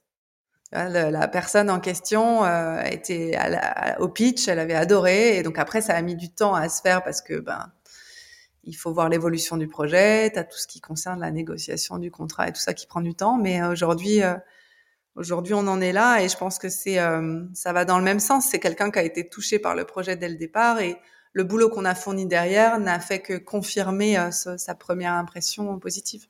Et ces premières graines que vous plantez, pardon, c'est une, c'est une garantie qu'à la fin le projet verra le jour? Alors non. Franchement, tu sais jamais. Jusqu'à ce que le projet soit vraiment parti en prod, tu sais jamais. Tu peux passer cinq ans sur un développement et qu'il se passe rien derrière. Tu peux avoir des mauvaises surprises d'un diffuseur qui s'engage et qui finalement se retire. Enfin, tout peut arriver. Franchement, c'est un peu. Euh... tant que c'est pas fait, c'est pas fait. Et même la prod, enfin, tu le sais, euh, ça peut partir. Alors c'est rare qu'une prod euh, s'arrête et que ça parte en vrille à ce moment-là, mais sur les cinq ans globaux, donc tu as à peu près deux ans et demi de dev, on va dire, et deux ans de prod. en tout, ouais, t'es pas loin de cinq ans. disons que quand tu démarres la prod, tu sais que quand t'es quand même bien parti. Mais, euh, mais tout peut arriver chaque jour. C'est ça qui fait que c'est excitant aussi, mais des fois c'est un peu épuisant. Bah, surtout que c'est un très très très long marathon. Euh, tu commences à nous expliquer un peu ces échelles de temps, euh, euh deux ans et demi plus deux ans et demi, euh, avant que le, premier épisode sorte. Ouais, c'est un peu moins que ça. Le tout premier épisode, il sort au bout à peu près d'un an de prod, donc on va dire que ouais, il se passe facilement quatre ans entre le démarrage du dev et le, la sortie du premier épisode, mais euh, c'est un timing euh, normal, c'est un timing correct même. C'est, ça peut être beaucoup beaucoup plus long. T'as des séries qui mettent 10 ans euh, entre le démarrage du dev et la sortie de la série. et sur le long métrage, tu sais aussi. Enfin, tu vois, on connaît tous les exemples de, de longs qui ont mis 12 ans à sortir. Donc c'est extrêmement long et comme je disais tout à l'heure, on vieillit un peu vite. Euh, faut pas être pressé, mais en même temps, euh, ce qui est chouette dans l'animation, je trouve, c'est que c'est très long, mais il se passe toujours quelque chose. C'est par opposition à un tournage, par exemple, pour avoir, euh, pour le coup, bossé dans, en live et en anime. En tournage, tu as plus ce côté, ben, tu as la prépa, tu as le tournage, c'est super intense, c'est génial, tout le monde s'adore, expérience humaine dingue, machin, et puis ça s'arrête, et puis tu as la post-prod. En animation, c'est un peu bon. Il y a aussi des étapes, bien sûr, de, de pré-prod, de prod et de post-prod, mais c'est quand même tout ça s'imbrique de façon plus organique. Et puis il se passe toujours quelque chose, donc au final le temps tu ne le vois pas passer de la même manière. moi, pour info, je suis de nature assez impatiente. donc euh, tu vois, on pourrait penser que j'ai assez mal choisi euh, ma voie, mais euh, mais en fait je vis je vis pas du tout ça comme comme un truc où justement il se passe rien et machin. Alors forcément il y a des moments où où c'est long, mais il se passe tellement de choses que bah, tu vois pas le temps passer. Il y a toutes ces petites étapes c'est tellement de talents et de et de d'étapes différentes, tu vois, dans la chaîne de fabrication que tu peux toujours t'émerveiller d'autres choses en fait, que ce soit euh, le concept art, euh, le board, euh, les voix, la musique. Enfin, tu vois, il y a toujours une autre raison de s'émerveiller. Je m'émerveille un peu facilement. Mais c'est ce qui fait aussi que tu aimes te lever le matin et que tu as, pris autant de plaisir pendant le, pendant le développement des cinq ans de, de, de la série. Enfin, ouais. Ouais, complètement. Si t'étais blasé de tout ce qui sortait, même si c'était nouveau et super bien fait, ça aurait été un peu plus compliqué. Il aurait fallu changer de ouais, je crois. euh, Est-ce que tu as des étapes qui t'ont un peu marqué, un peu des tournants euh, dans, dans le développement ou la production? T'aimerais bien euh, peut-être partager euh, parce que tu t'es peut-être dit là on est sur la bonne voie, il y a un vrai truc qui se crée, il y avait un peu, je sais pas, cette magie, un peu comme le moment où tu as, as, découvert ces petits champignons euh, Est-ce qu'il y a eu d'autres étapes comme ça qui, euh, qui ont été un peu, un peu marquantes euh, et qui ont aidé à ce que euh, Mush Mush soit ce ce que c'est aujourd'hui bah, je pense que le premier teaser, ça a été fondamental pour les raisons que j'évoquais, c'est parce que tout d'un coup, tu donnes vie à un univers, et puis c'est sur le moment, euh, tout le monde te dit ah vous avez fait un teaser génial. Par contre vous arriverez jamais à faire aussi bien en série. T'as le, le challenge euh, bah si on va y arriver. Et puis je pense qu'on y est arrivé et qu'on a même fait mieux. Euh, mais euh, c'est sûr que c'est ça passe par plein d'étapes et plein de partenaires aussi hein. là j'en ai pas encore parlé mais euh, tout ça, on le fait pas tout seul, bien sûr, et euh, notamment sur la saison 1 de Mush Mush, on a travaillé avec Cube, ce qui était une super expérience euh, humaine et artistique et, et tout ça euh, en tant que studio euh, prestataire pour la fabrication 3D. Donc bien évidemment que tout ce que je dis, c'est on le doit à toutes les équipes qui sont chez nous, qui, qui sont là-bas, qui, qui ont rendu tout ça possible. Mais ouais, je pense que ce, ce le, un, un point d'étape qui m'avait vachement marqué, c'est le premier concept art euh, qui a été euh, sous la direction artistique de Yuri, euh, réalisé par Romain Jouando, qui est un artiste absolument dingue, un talent, un talent dingue et, et quelqu'un d'humainement incroyable, qui est français mais qui habite aux États-Unis maintenant et qui, voilà, qui a qui nous a envoyé cette image-là, qui nous a permis de nous projeter dans cet univers pour la première fois. et et puis du coup, c'est ça aussi qui a servi de rêve pour le teaser. Donc après, quand tu le vois en quand tu le vois euh, mise en scène sur le teaser, c'est sûr que avec euh, la mise en scène qui a apporté Yuri, euh, c'est sûr que tout d'un coup ça prend encore une autre dimension. Et puis non, moi il y a un moment toujours très marquant, mais alors ça va peut-être te sembler hors sujet, c'est la musique. En fait, un, donc un de nos quatre, enfin un des trois associés avec qui je travaille, Frédéric, est compositeur et producteur de musique. Pareil, quelqu'un d'extrêmement doué. Euh, qui euh, qui nous surprend euh, régulièrement avec des morceaux qui sont composés, composés précisément pour le projet. Alors, on y met pareil beaucoup de, de cœur dans de plusieurs manières, c'est-à-dire que la musique, en fait, on a la particularité de la produire en pré-prod, ce qui est quelque chose qui se pratique très peu. Enfin, en tout cas, à ma connaissance, c'était la première fois que, que je voyais ça. Et nous, c'est une méthode qu'on a développée avec les années. Donc en fait, on commence à composer sur les scripts.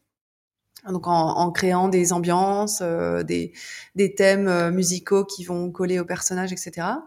Ensuite, à l'animatique, on fait ce qu'on appelle une animatic music pass. On a inventé ce mot, euh, qui AMP, qui euh, va, euh, au lieu d'utiliser des, des musiques euh, que tu vas aller trouver sur des banques ou sur Internet ou, ou je sais pas où, va donner dès l'animatique le ton l'atmosphère euh, et, euh, et, le rythme mm, euh, musical à l'épisode. Donc, il va être composé à l'image à ce moment-là et assemblé avec les voix et du sound design temp qu'on va ensuite donner justement tout ça est, est, mis en place très tôt et qui va donner le, le ton derrière ben, à l'animation à toute, toute, toute la suite de la chaîne de, de fabrication et ça, c'est toujours un moment assez euh, assez magique parce que contrairement à l'animation, la musique c'est beaucoup moins long à produire. Alors non pas que ce soit plus facile, hein, je dis pas ça, mais euh, on produit des chansons aussi et il y a toujours quelque chose d'assez magique quand euh, quand Yuri le Réal va briefer Frédéric et, et son, son co-compositeur Yann sur un morceau, sur une chanson, et puis deux jours plus tard, donc tu as le brief a lieu un mardi et puis le jeudi tu reçois un MP3 et t'écoutes la musique et, euh, et, et c'est toujours assez dingue de. Je sais pas si c'est un mélange de, de... ouais il y a un côté magique parce que ça va vite et parce que c'est souvent très très bien euh, de se dire euh, ouais c'est aussi pour ça que je fais ce boulot là c'est aussi pour ces pour ces sensations là alors c'est c'est quelque chose qui vient en complément de toute la chaîne de l'animation, mais qui est euh, forcément, on le sait tous, euh, le son, c'est tout aussi important que, que l'image. Donc ça, c'est des moments assez assez marquants. Et puis alors, on a on a poussé le truc super loin sur Mush Mush parce que ce qu'on ce qu'on a fait, c'est que les musiciens Frédéric et Yann ont créé leurs propres instruments pour pour donner une tonalité particulière à la série. Donc il y a aussi des instruments euh, classiques dans, dans la composition, il y a aussi de la guitare, il y a aussi voilà, des percussions qui existent. Mais en plus de ça, on a, on a créé des instruments, enfin je dis on, c'est eux, hein, ils ont créé des instruments avec l'aide d'un, avec la collaboration d'un luthier. Euh, donc on a, on a passé une commande euh, de bambou euh, et euh, entre l'usage de bambou, d'autres types de bois et d'objets assez inattendus, ils ont fabriqué euh, voilà des, des, choses qui permettent de, de, créer une sonorité totalement unique euh, pour la série. Et parce que ils n'arrivaient pas à faire le son qu'ils avaient en tête avec des instruments existants, parce qu'ils avaient envie de donner une empreinte encore différente de ce qu'on avait pu entendre, et donc ça passait par euh, essayer de créer un son que personne n'avait entendu. C'est ça. C'est vraiment le côté euh, créer quelque chose de très euh, de très spécifique et de très organique. C'est pour ça que ça part du bambou et d'autres bois. Après, il y a aussi d'autres matériaux un peu inattendus, mais euh, ouais, ouais, c'était c'était vraiment ça. Mais c'est un mélange et puis souvent c'est des instruments. Les créations elles-mêmes sont inspirées d'instruments qui existent. voilà, donc c'est un, un, mélange de, de, tout ça et et puis c'est marrant parce que d'ailleurs les instruments aujourd'hui la plupart ils sont inutilisables sont, parce que le bois c'est vivant. Ah ouais. Donc euh, les instruments sont en partie euh, morts, mais euh, mais tout ça a été banqué. et non c'est c'est chouette ça ça donne un petit plus au projet et et d'ailleurs on, on, fait des, des tutoriels aussi pour apprendre aux enfants à créer leurs instruments et tout ça. On aime, on aime bien aussi avoir cette démarche derrière de montrer comment les choses ont été faites et et d'éveiller d'inviter les gamins à être curieux sur le processus et sur ce qu'eux-mêmes peuvent peuvent créer de leur côté. Mmh, mmh. Bah, c'est bien, ça va me faire ma transition pour euh, la suite. Euh, une fois que la, saison 1 elle, sort, euh, tu as encore du boulot à faire, non? De, pub, de marketing, de communication, euh, même s'il y a des diffuseurs, et vous en aviez deux, un en France et un à l'international. Tu m'arrêtes si je me trompe. Oui, il y en a plus que ça, mais oui, vas-y, je te... tu corrigeras après. Euh, tu, est-ce que tu te reposes 100% sur eux en te disant la diffusion, c'est eux qui s'en chargent et, et j'ai plus rien à faire, mon job il est terminé, ou tu as encore euh, un, un, boulot euh, de communication à faire, d'où des festivals où vous vous présentez, euh, d'où ce relais et un peu ce lien que tu essayes de créer avec les enfants pour qu'ils s'intéressent aussi à, à l'envers du décor et, et, et derrière. c'est quoi, c'est quoi la suite quand, quand cette série elle sort et, et, ton rôle encore à jouer dans, dans cette aventure? Ben, c'est le rôle que tu as envie de d'y donner. Donc c'est vrai que ben comme moi j'ai cette sensibilité pour la com et que on a envie de, de choyer les projets euh, à tous les niveaux. Du coup, on était, on est très impliqué, mais en fait, ça se fait pas que à partir du moment où c'est diffusé, ça se fait déjà avant de préparer des éléments de communication, de réfléchir à comment tu veux présenter les choses euh, euh, et euh, de, de, de, de, créer tout un tas d'assets en fait qui vont être utilisés euh, derrière pour déjà pour que les gens n'utilisent pas n'importe quoi. Enfin, ça peut paraître bête, mais tu, tu, retrouves encore aujourd'hui des images où tu te dis non, celle-là il faut plus, il faut plus l'utiliser. Elle date de 2016 et c'était bon, bref, c'était photoshopé. Euh. Mais bon, ça, ça fait partie des aléas. Mais disons que non, c'est même dans l'accompagnement, euh, c'est un travail en collaboration avec les diffuseurs. Nous, on a travaillé très très près avec euh, Canal en France pour justement fournir tout ce qu'on pouvait fournir et, euh, et, euh, leur donner des idées et vice versa et se mettre d'accord sur la stratégie et tout ça. Et on a fait pareil avec les diffuseurs internationaux, donc euh, on est hyper proactif là-dessus. Et ensuite, euh, bah aujourd'hui, après la diffusion, enfin pendant la diffusion, puisque là la diffusion elle a démarré en France il y a déjà un an, mais elle s'étale sur dans tous les pays. Euh, tu vois là, il va y avoir un lancement euh, sur Disney Allemagne en janvier, HBO Max en janvier. Euh, il y a tout un tas d'autres territoires qui ont été déroulés euh, ces derniers mois. Donc en fait, d'essayer d'être tout le temps en lien avec eux autant que possible pour leur dire, bah, vous savez, il existe ça, vous savez, on a fait ci, vous savez, on a des tutos à disposition, vous savez, on, on a créé euh, éventuellement euh, du matériel pédagogique euh, en plus, qui est pas lié directement à la série, mais qui permet de d'aller chercher d'autres usages, enfin d'autres utilisations derrière. On est assez euh, actif sur les réseaux, forcément. Enfin voilà. Donc ouais, on est, on aime bien. Et c'est un vrai plaisir en fait de travailler là-dessus. Déjà pour pour un peu maîtriser entre guillemets, mais dans le bon sens du terme, ce qui se fait, pour donner le meilleur, les meilleures chances au projet de vivre une longue vie. Euh, et, euh, et puis en même temps, parce que c'est aussi un plaisir de, de travailler sur ces aspects-là. C'est vraiment pas une, on le vit pas du tout comme une contrainte, tu vois, au contraire. Non, ça a l'air. Et puis quand tu euh, j'allais dire couvé, mais on va dire que vous êtes des petits oiseaux. Euh, quand, quand, tu l'as couvert aussi longtemps, euh, c'est aussi un peu le moment où, où tu peux profiter. Et puis, t'as pas envie tout de suite de passer au projet suivant, mais de le voir éclore, euh, de voir les gens aussi s'émerveiller, même si toi, tu t'émerveilles dessus depuis cinq ans. Euh.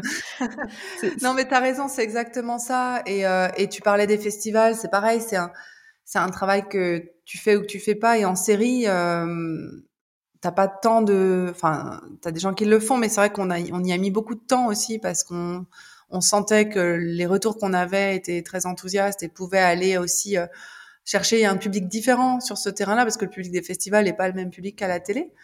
Et, euh, et ça nous a bien réussi puisque là, la série a été sélectionnée dans plus d'une trentaine de festivals euh, à ce jour, dont euh, Annecy, notamment. Euh, on a remporté un, un Rocky Award euh, dans un festival assez connu euh, qui est le Banff au Canada. Et puis on a été nommé pour un, un Emmy international. Donc ça, c'était le la cerise sur le gâteau euh, d'il y a pas longtemps. Donc euh, autant te dire qu'on était, on a fait la danse de la victoire euh, dans la cabane. on était tous super contents et super émus. donc ça c'était ça c'était très très chouette. Et puis bah, ce qui s'est passé aussi là et ce sur quoi on a pas mal consacré de temps ces, ces derniers mois, c'est la sortie salle, en fait, euh, à Annecy, justement, il y a deux ans, euh, enfin, avant le Covid. bref. J'avais dîné avec une amie et, et, à la table, il y avait Vladimir Koch, qui est le fondateur de KMBO, qui est une, une société de distrib euh, salle, euh, distributeur cinéma, qui a notamment une spécialité pour les, les sorties jeunesse et euh, qui a vraiment beaucoup beaucoup aimé euh, Mush Mush et qui a eu envie d'en faire une sortie salle. Donc en fait, c'est des épisodes de la série qui ont été assemblés différemment et, et, pour lequel on a fait, tu vois, des transitions, des, des génériques différents, etc. en collaboration avec eux et on a créé aussi un livret pédagogique pour les écoles et tout ça. Et donc on a fait une sortie salle euh, le 15 septembre euh, dans 150 euh, salles, ce qui était vraiment super. Et ça continue là, ça continue d'être projeté. On est très content de la façon dont ça se passe. Et ça, ça ouvre de nouvelles. En fait, c'est faire vivre un projet différemment parce que c'est pas, bon, soyons clairs, c'est pas un truc qui a vraiment une portée commerciale dingue. Enfin, c'est un plus, mais c'est pas c'est c'est pas une décision business, c'est vraiment euh, une envie d'aller voir euh, le programme exister ailleurs auprès d'un autre public euh, qui a pas forcément Canal, puisqu'en France la série est diffusée mm, sur mm, mm. Canal. et c'est complémentaire. Donc, et du coup, on a fait des interventions dans des écoles pour parler du processus de fabrication d'un dessin animé, ce qui sont toujours des grands moments.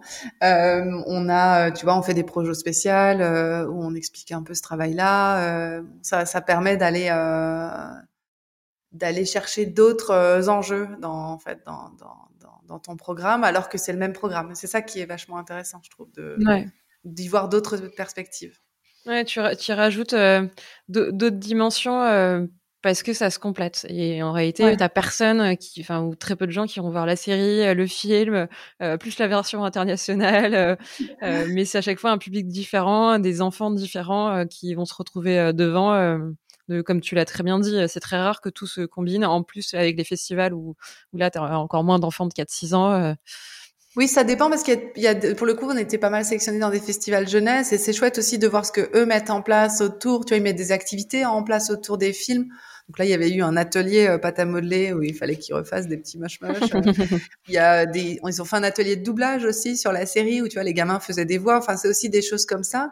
Et puis surtout le cinéma, la, la, la, la nouveauté, le, ce qui nous a vraiment plu aussi, c'est le contact direct avec le public. Parce que mine de rien, quand tu travailles pour la télé, quand tu fais des projets pour la télé ou pour les plateformes, de, de VOD, euh, t'es euh, bah, pas en contact direct avec le public. Tu peux avoir les retours sur les réseaux sociaux et tout, c'est très chouette. Mais euh, le fait de voir les gens en vrai dans une salle de cinéma qui te posent des questions ou qui se marrent euh, aux blagues que tu as écrites, qu'on a produites, on va dire, ça, c'est autre chose, quoi. Ça crée un autre, un autre plaisir. Donc on est vraiment, on est vraiment content d'avoir vécu cette expérience-là. C'est vraiment complémentaire avec ce qu'on avait pu vivre avant. Puis puis comme la, la, la saison 1 euh, s'est très bien passée à tous ces niveaux-là, euh, là on est en prod sur la saison 2, euh, avec un changement de pipeline, euh, avec une un changement de config aussi au niveau euh, des partenaires prestataires. Donc c'est une nouvelle aventure. Et, et on passe en 3D temps réel sur sur la saison 2. On va travailler, sur, on reste sur Blender pour l'anime. Ok. On était sur la saison 1, on était sur Blender pour l'anime et le rendu.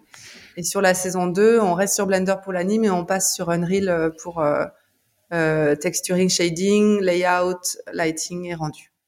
Waouh, donc de gros changements annoncés là pour la pour la saison 2. je vois l'inquiétude. non, non, mais oui, en fait, je me dis euh, aujourd'hui, tu et tu tu l'as très bien dit jusqu'à présent. Euh, euh, l'une des forces et, et, ce qui crée l'identité de Mush Mush au-delà du scénario, de l'histoire, de, de, ce que vous voulez raconter, euh, c'est l'univers graphique qui est euh, très fort. Et, et, et, la preuve, certains vous l'ont dit quand ils ont vu le teaser, vous n'arriverez jamais à le faire euh, sur une série. Aujourd'hui, tout le monde va te dire, t'as fait une saison 1, euh, une saison 2 en temps réel, ça va être compliqué de la faire aussi belle. C'est ça. Bah écoute, pour l'instant, c'est bien parti. Donc on verra après. Enfin des galères, il y en aura. Et euh, ça me fait penser, j'écoutais le l'épisode que tu as fait avec euh, Jean, avec Jean-Charles Carninon euh, de Brunch, qui qui disait le, le voilà le, le, temps réel, c'est c'est c'est pas magique, c'est pas t'appuies sur un bouton et tout sort tout seul. Et, et bien sûr que qu'on est tous d'accord là-dessus. mais c'est vrai qu'il y a quand même un truc un peu dingue quand tu tout avec le, tout le travail préparatoire là, qui est en train d'être fait. Donc sur euh, sur la saison 2, sur cette partie-là, on travaille avec un jeune studio qui s'appelle Shards, qui vient d'être monté euh, il y a pas très longtemps et justement qui a la vocation de se spécialiser, l'envie de se spécialiser dans, dans Unreal qui euh, tout d'un coup, euh, avec la, la, conversion des assets, la mise en place des, des premiers euh, décors et tout ça, te fait plonger en temps réel dans la forêt de, de Mush Mush. C'est une sensation assez dingue. Euh, et, et, bien sûr que des galères, on va en rencontrer. Bah, déjà changer de pipe entre deux saisons, déjà tu sais que tu prends pas le, la voie la plus simple, mais mais on a de bonnes raisons de le faire et et euh, les, tous les tests, euh, parce qu'évidemment, c'est pas une décision qu'on a prise euh, à la légère. Tous les tests et tout le travail qui est en cours actuellement est très enthousiasmant. Donc, écoute, on verra. On s'en reparle dans un an. Alors, ça sort quand? J'allais poser la question. Quand est-ce qu'on pourra voir les, le, au moins le premier épisode de la saison 2 alors, le premier épisode de la saison 2 va falloir attendre mi-2023, donc faut pas être trop pressé. Mais euh, si tu veux, la, la, la, prod a démarré là en septembre et une prod d'une série de ce volume-là, c'est à peu près deux ans. Il n'y a pas de secret, c'est à peu près deux ans. Donc, euh, mi-2022, c'est la première moitié de la série. Et euh, la, fin 2000, euh, pardon, mi-2023. Et fin 2023, euh, là, toute la série sera terminée normalement, si tout va bien. Je croise les doigts pour toi aussi, mais tout ira bien. Ça y est. non, non, mais écoute, c'est bien parti. Des, des galères, t'en as toujours en prod. Tous les, enfin, les projets faciles, ça n'existe pas. Après, t'as as des prods plus difficiles que d'autres, mais euh, mais euh, non, non, on est, on déjà. Ce qui est chouette aussi, c'est qu'on a une bonne partie de l'équipe de la saison 1 qui est revenue. Donc déjà, ça nous fait plaisir parce que ça veut dire qu'ils aiment le projet et qu'ils aiment bosser avec nous. euh, et puis, ça permet aussi d'avoir une base euh, assez solide, tu vois, de gens qui connaissent bien euh, la série, autant artistiquement que techniquement. que Donc, ça, on part pas complètement à l'inconnu. Non, et vous repartez pas de zéro. Il y a beaucoup de choses qui ont été développées, même si euh, faut pas faire un, une saison une bis parce que ça va un petit peu emmerder tout le monde. Mais euh... non, non, c'est euh, c'est vraiment l'idée, c'est d'apprendre à mieux connaître les persos, à créer des à, à explorer de nouvelles euh, relations entre eux. De, voilà, c'est pas une saison 2 où tout d'un coup on crée un nouvel univers, tu sais, où tout d'un coup euh, ah bah on a traversé le lac et de l'autre côté euh, y a on n'est pas du tout là-dedans parce qu'au contraire c'est ce qui nous intéresse justement, c'est les personnages, c'est de, de, creuser les caractérisations, de creuser les enjeux émotionnels des personnages, de, de, de, de découvrir euh, plus de couches euh, dans leur euh, dans, ce qui fait leur personnalité et euh, plus de profondeur aussi. Donc c'est plutôt ça qui nous intéresse. Donc c'est plutôt une continuité de la saison 1 mais sans être une une redite comme tu dis. Ouais, et puis développer la relation avec les personnages, mieux les connaître. Euh, et, et, pousser un peu plus loin. Euh, et l'univers est assez riche, donc ça, ça s'y prête et ça vous, enfin, vous pouvez vous le permettre, quoi. Ouais. Euh, vous êtes un peu laissé porter euh, au fil de des opportunités. Je pense au film qui s'est fait un peu euh, comme ça alors que c'était pas euh, prévu. Euh, euh, est-ce que aujourd'hui tu as un peu une idée de vers où tu t'embarques dans l'exploitation de Much Much? Là, on parle d'une saison 2. Est-ce que tu veux faire 10 saisons? Est-ce que parce que là tu auras l'univers sur Unreal, un, un, jeu est en train aussi un petit peu d'émerger dans, dans les idées tu, tu, veux en faire quoi de Mush Mush euh, dans, dans, quelques années? Est-ce que ça va s'arrêter à la saison 2 ou il y aura encore d'autres tout de suite? Non, j'en sais rien. Bah, tant qu'on y prend du plaisir et que le public y prend du plaisir, euh, s'il y a l'opportunité de faire une saison 3, bien sûr qu'on le fera. Si tu veux, c'est pas c'est comment dire, il n'y a pas un plan euh, prédéfini là-dessus. Euh, nous, on prend toujours autant de plaisir à travailler sur ce projet. C'est pas un projet qui, c'est pas parce que c'est un projet qui aujourd'hui a un succès commercial euh, qui que tu vois que c'est pas le truc euh, entre guillemets un peu alimentaire qu'il faut qu'il faut tenir parce que c'est ça qui fait tenir la boîte. On n'est pas du tout là-dedans. Okay. c'est quelque chose qui bah, je parlais tout à l'heure de lire toutes les tous les scripts etc on, je continue de le faire et je continuerai de le faire. Donc moi euh, et, et, toute l'équipe euh, de la même manière. Tant qu'on y prendra du plaisir et tant que ça fonctionnera euh, on continuera. Et en même temps on fait d'autres choses. Donc là cette année, on a produit un, alors rien à voir, et c'est ça qui est super. on a produit un court métrage euh, qui s'appelle Luce et le rocher. Mm -mm. Loose and the Rock, euh, qui est un court métrage de 12 minutes. J'ai calculé, c'est à peu près 48 fois moins long que Mush Mush au volume. 12 minutes en 2D, TV Paint. Euh, alors 100% euh, en distanciel. Donc ça, c'est le côté moins fun, mais euh, c'est la première prod, enfin la seule prod, et j'espère la, la dernière, qu'on ait fait dans ces conditions-là, parce qu'il y a une grande partie de l'équipe qui est basée en Belgique. Euh, et euh, il y, y avait des gens à Amsterdam, etc. aussi. Donc ça, c'était l'aspect moins sympa, mais qui est aussi un apprentissage assez fort sur sur sur le non pas qu'on le savait pas, mais sur le valeur du travail, la valeur du travail en équipe qu'on connaissait déjà, hein, puisque je t'ai dit, nous le travail en équipe, ça nous c'est quelque chose qui compte beaucoup, mais tu le tu t'en rends d'autant plus compte dans ces situations-là. Euh, mais je crois que ça va être un très très beau film. On est en train de le terminer. Donc là, on est dans le, le, le final stretch euh, un peu dur, où, euh, notamment pour la réalisatrice Brit, Brit Reyes, qui est quelqu'un de super super talentueuse aussi, et qui est en train de cravacher pour terminer parce qu'on on fait les premiers envois en festival là bientôt. Donc ça, c'était une très très chouette expérience sur un format complètement différent, un propos complètement différent, un style graphique aussi.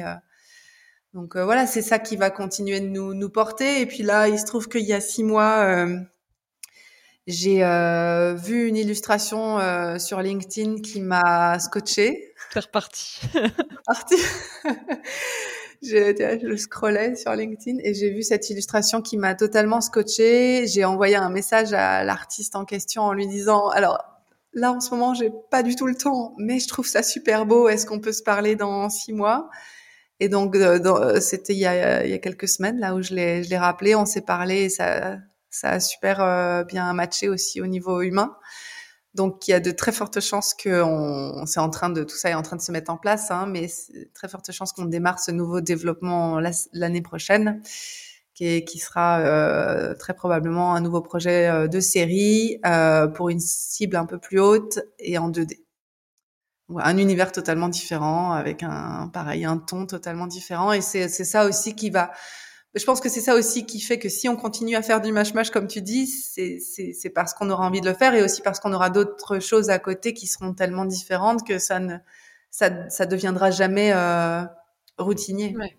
Et tu vas pas tu vas pas te lasser d'un mush mush qui peut continuer et vivre encore pendant quelques années euh, parce que tu continueras de t'éclater euh, et, et d'avoir euh, d'autres projets à côté euh, qui créeront un peu cette diversité et qui feront que tes journées vont toujours pas se ressembler et que tu continueras ouais, de t'émerveiller jour après jour. Et de toute façon, même sur un même projet, enfin sur une, une, saison ultérieure, ça se ressemble jamais parce que les équipes changent un peu. Enfin, tu gardes une partie de l'équipe et d'autres gens partent ailleurs. Tu, tu fais de nouvelles rencontres, tu développes, de, as de nouveaux challenges artistiques ou techniques de pipe. Donc il y a toujours autre chose, il y a toujours des raisons pour que pour que ça reste euh, assez passionnant au final.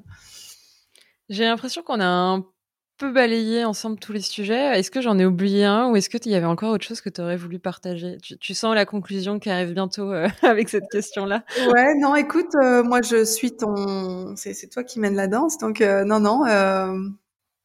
Mais j'aime. Alors, on a un point commun. On a, a priori, on est un peu on n'est pas très patient, on aime bien l'instantanéité, mais j'aime pas non plus la frustration et du coup j'ai pas envie de laisser euh, les invités, surtout quand je les sens très bavards, euh, euh, frustrés. C'est pour ça que je veux te demander si tu avais un truc que tu voulais rajouter ou, un sujet qu'on n'avait peut-être pas évoqué que tu as envie de partager. Dans ces cas, c'est l'occasion. Non, mais écoute, je crois pas. je réfléchis. Non, on a après on, pourrait se parler des heures, mais on fera ça autour d'un café. Avec plaisir.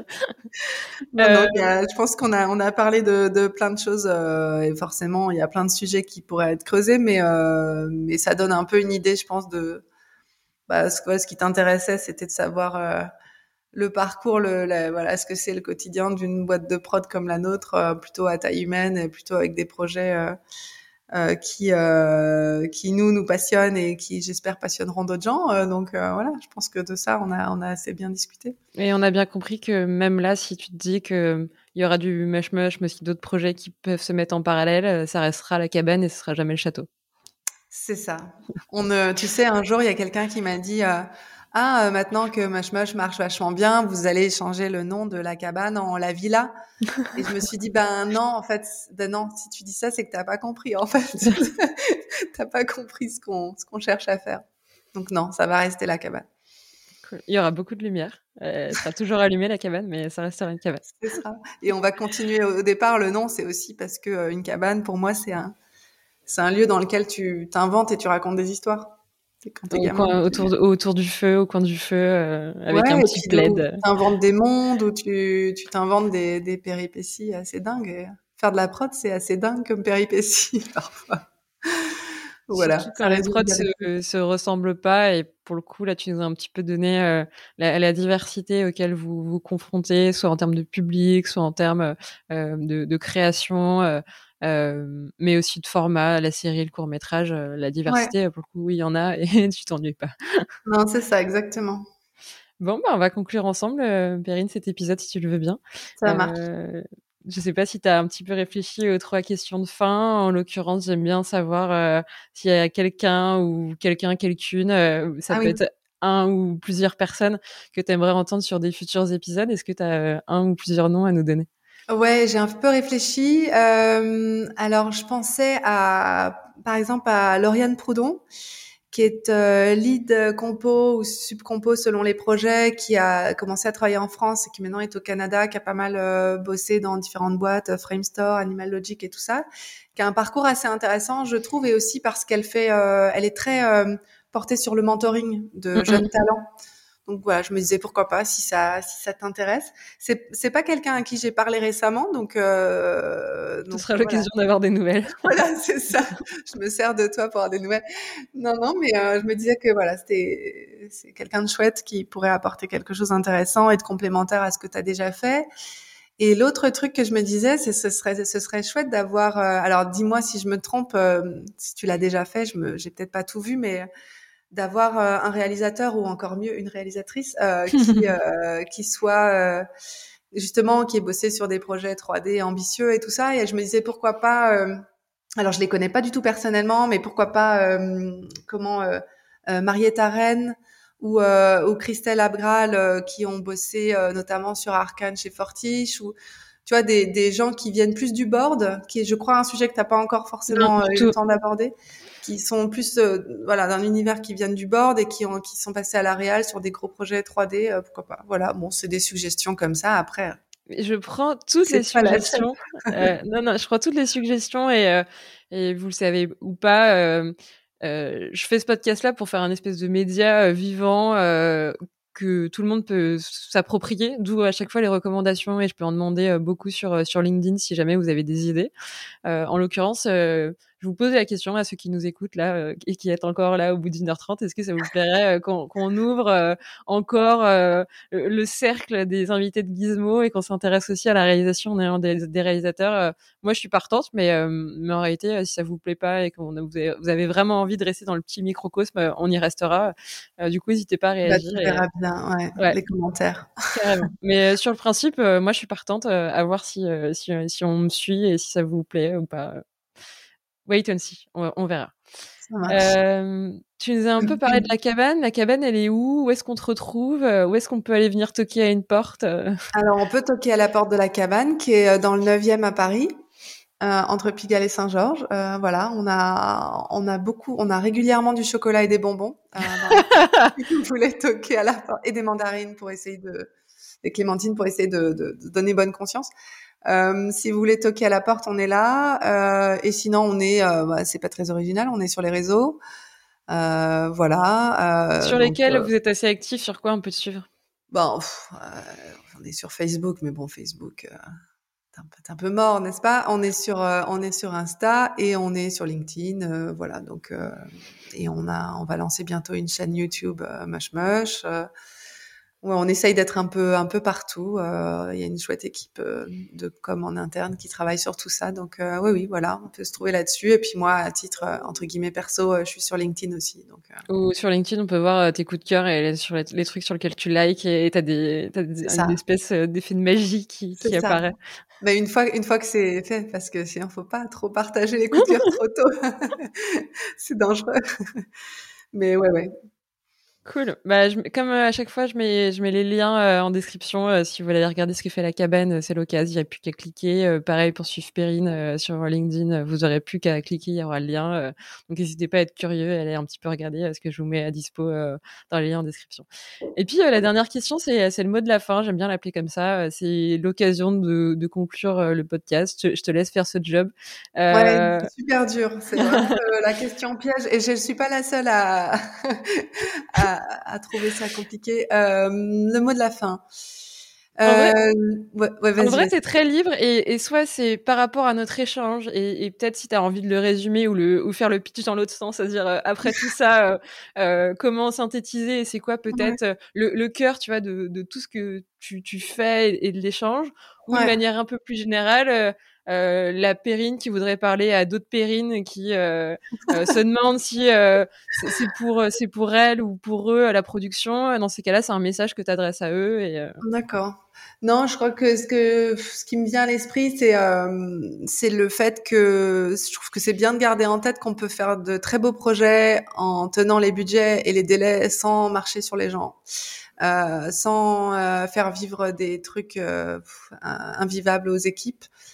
Euh, en fait, tu vois, ce que je veux dire par là, c'est qu'on on entend souvent ce truc, ben ce qui compte, et c'est vrai, hein, ce qui compte quand tu sors d'école et que tu démarres, c'est vraiment de prendre du plaisir dans ce que tu fais. Et je suis tout, tout, à 100% d'accord avec euh, avec ça, et certains de tes tes invités l'ont dit. Voilà, prendre du plaisir dans ce qu'on fait, c'est fondamental, et voilà. Et prendre, mais prendre du plaisir dans ce qu'on fait, ça passe par euh, ben, décrocher les projets qui nous font rêver, euh, les boîtes qui nous font rêver, mais ça passe aussi par les conditions de travail et euh, par le fait de, de, se sentir bien dans son environnement dans lequel on va passer mine de rien pas mal de temps. Et je pense que pour les jeunes qui sortent d'école et pour les moins jeunes aussi d'ailleurs, hein, ça c'est valable pour tout le monde. c'est bien de, de, garder ça en tête parce qu'en fait les, les, les, noms sur les CV c'est une chose. Euh, et d'ailleurs, il y a des grosses boîtes qui traitent très bien les gens et des petites boîtes qui traitent mal les gens. Hein. Je suis pas en train de faire un, Totalement. une opposition entre les grosses et les petites boîtes, pas du tout. Euh, mais en tout cas, euh, on entend beaucoup trop souvent des et, et euh, récemment encore euh, sur voilà des gens qui partent en burn-out et qui finissent dégoûtés de leur boulot. on fait quand même des métiers super euh, chouette, ce qui veut pas dire que oh, on arrive tous les jours au boulot, comme le pensent parfois les gens quand on dit on fait du dessin animé, ils pensent que voilà c'est la fête tous les jours. Non, c'est pas la fête tous les jours. Euh, on n'est pas dans, dans, dans, un monde de bisounours, mais euh, mais on fait quand même des boulots qu'on a la chance de faire, qui sont des chouettes métiers. Ça veut pas dire que qu'il faut que ça se passe à, à n'importe quel prix. Mm, mm. Et, et ouais, c'est, ce serait dommage en fait de de s'en retrouver dégoûté parce que on, on, se retrouve sur des projets ou des ou dans des boîtes où, euh, on est euh, rincé jusqu'au bout et à faire des heures pas possibles, pas payées, je sais pas quoi.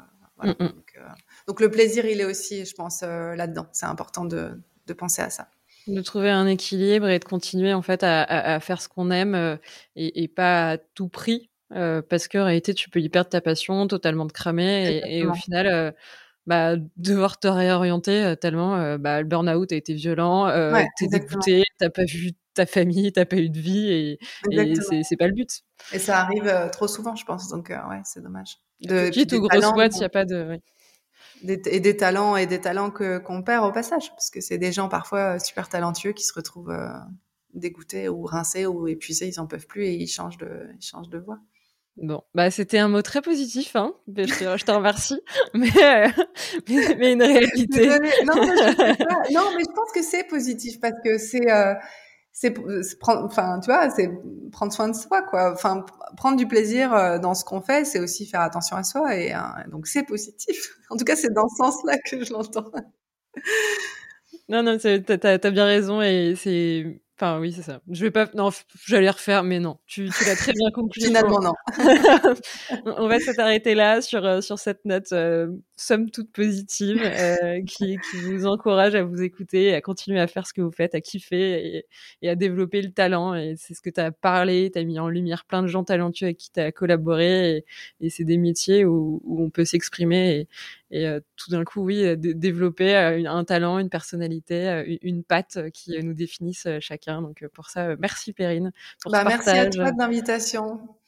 Bah, c'était un plaisir. Et puis, vraiment, je trouve que tu nous a ouvert la, cabane et cette petite porte en nous dépliant un, tapis en bois pour qu'on s'installe à côté de toi et qu'on découvre comment tu voyais ton métier, mais aussi comment tu développais les projets. Et c'était un chouette épisode pour ça. Merci beaucoup. Bah, écoute, merci à toi et puis euh, à bientôt. Bon courage pour la suite. Carrément. Et puis, bah, je vous le dis à chaque fois, mais si vous avez passé un bon moment et que vous êtes encore là au bout d'une heure trente, euh, n'hésitez pas à partager l'épisode, à en parler autour de vous, euh, à mettre des petits pouces si vous regardez la vidéo sur YouTube. Ça, va aussi, ça aide aussi la vidéo à se faire connaître. Et puis, je vous dis à la semaine prochaine pour un nouvel épisode. Salut Perrine. Salut, merci. Merci à toi.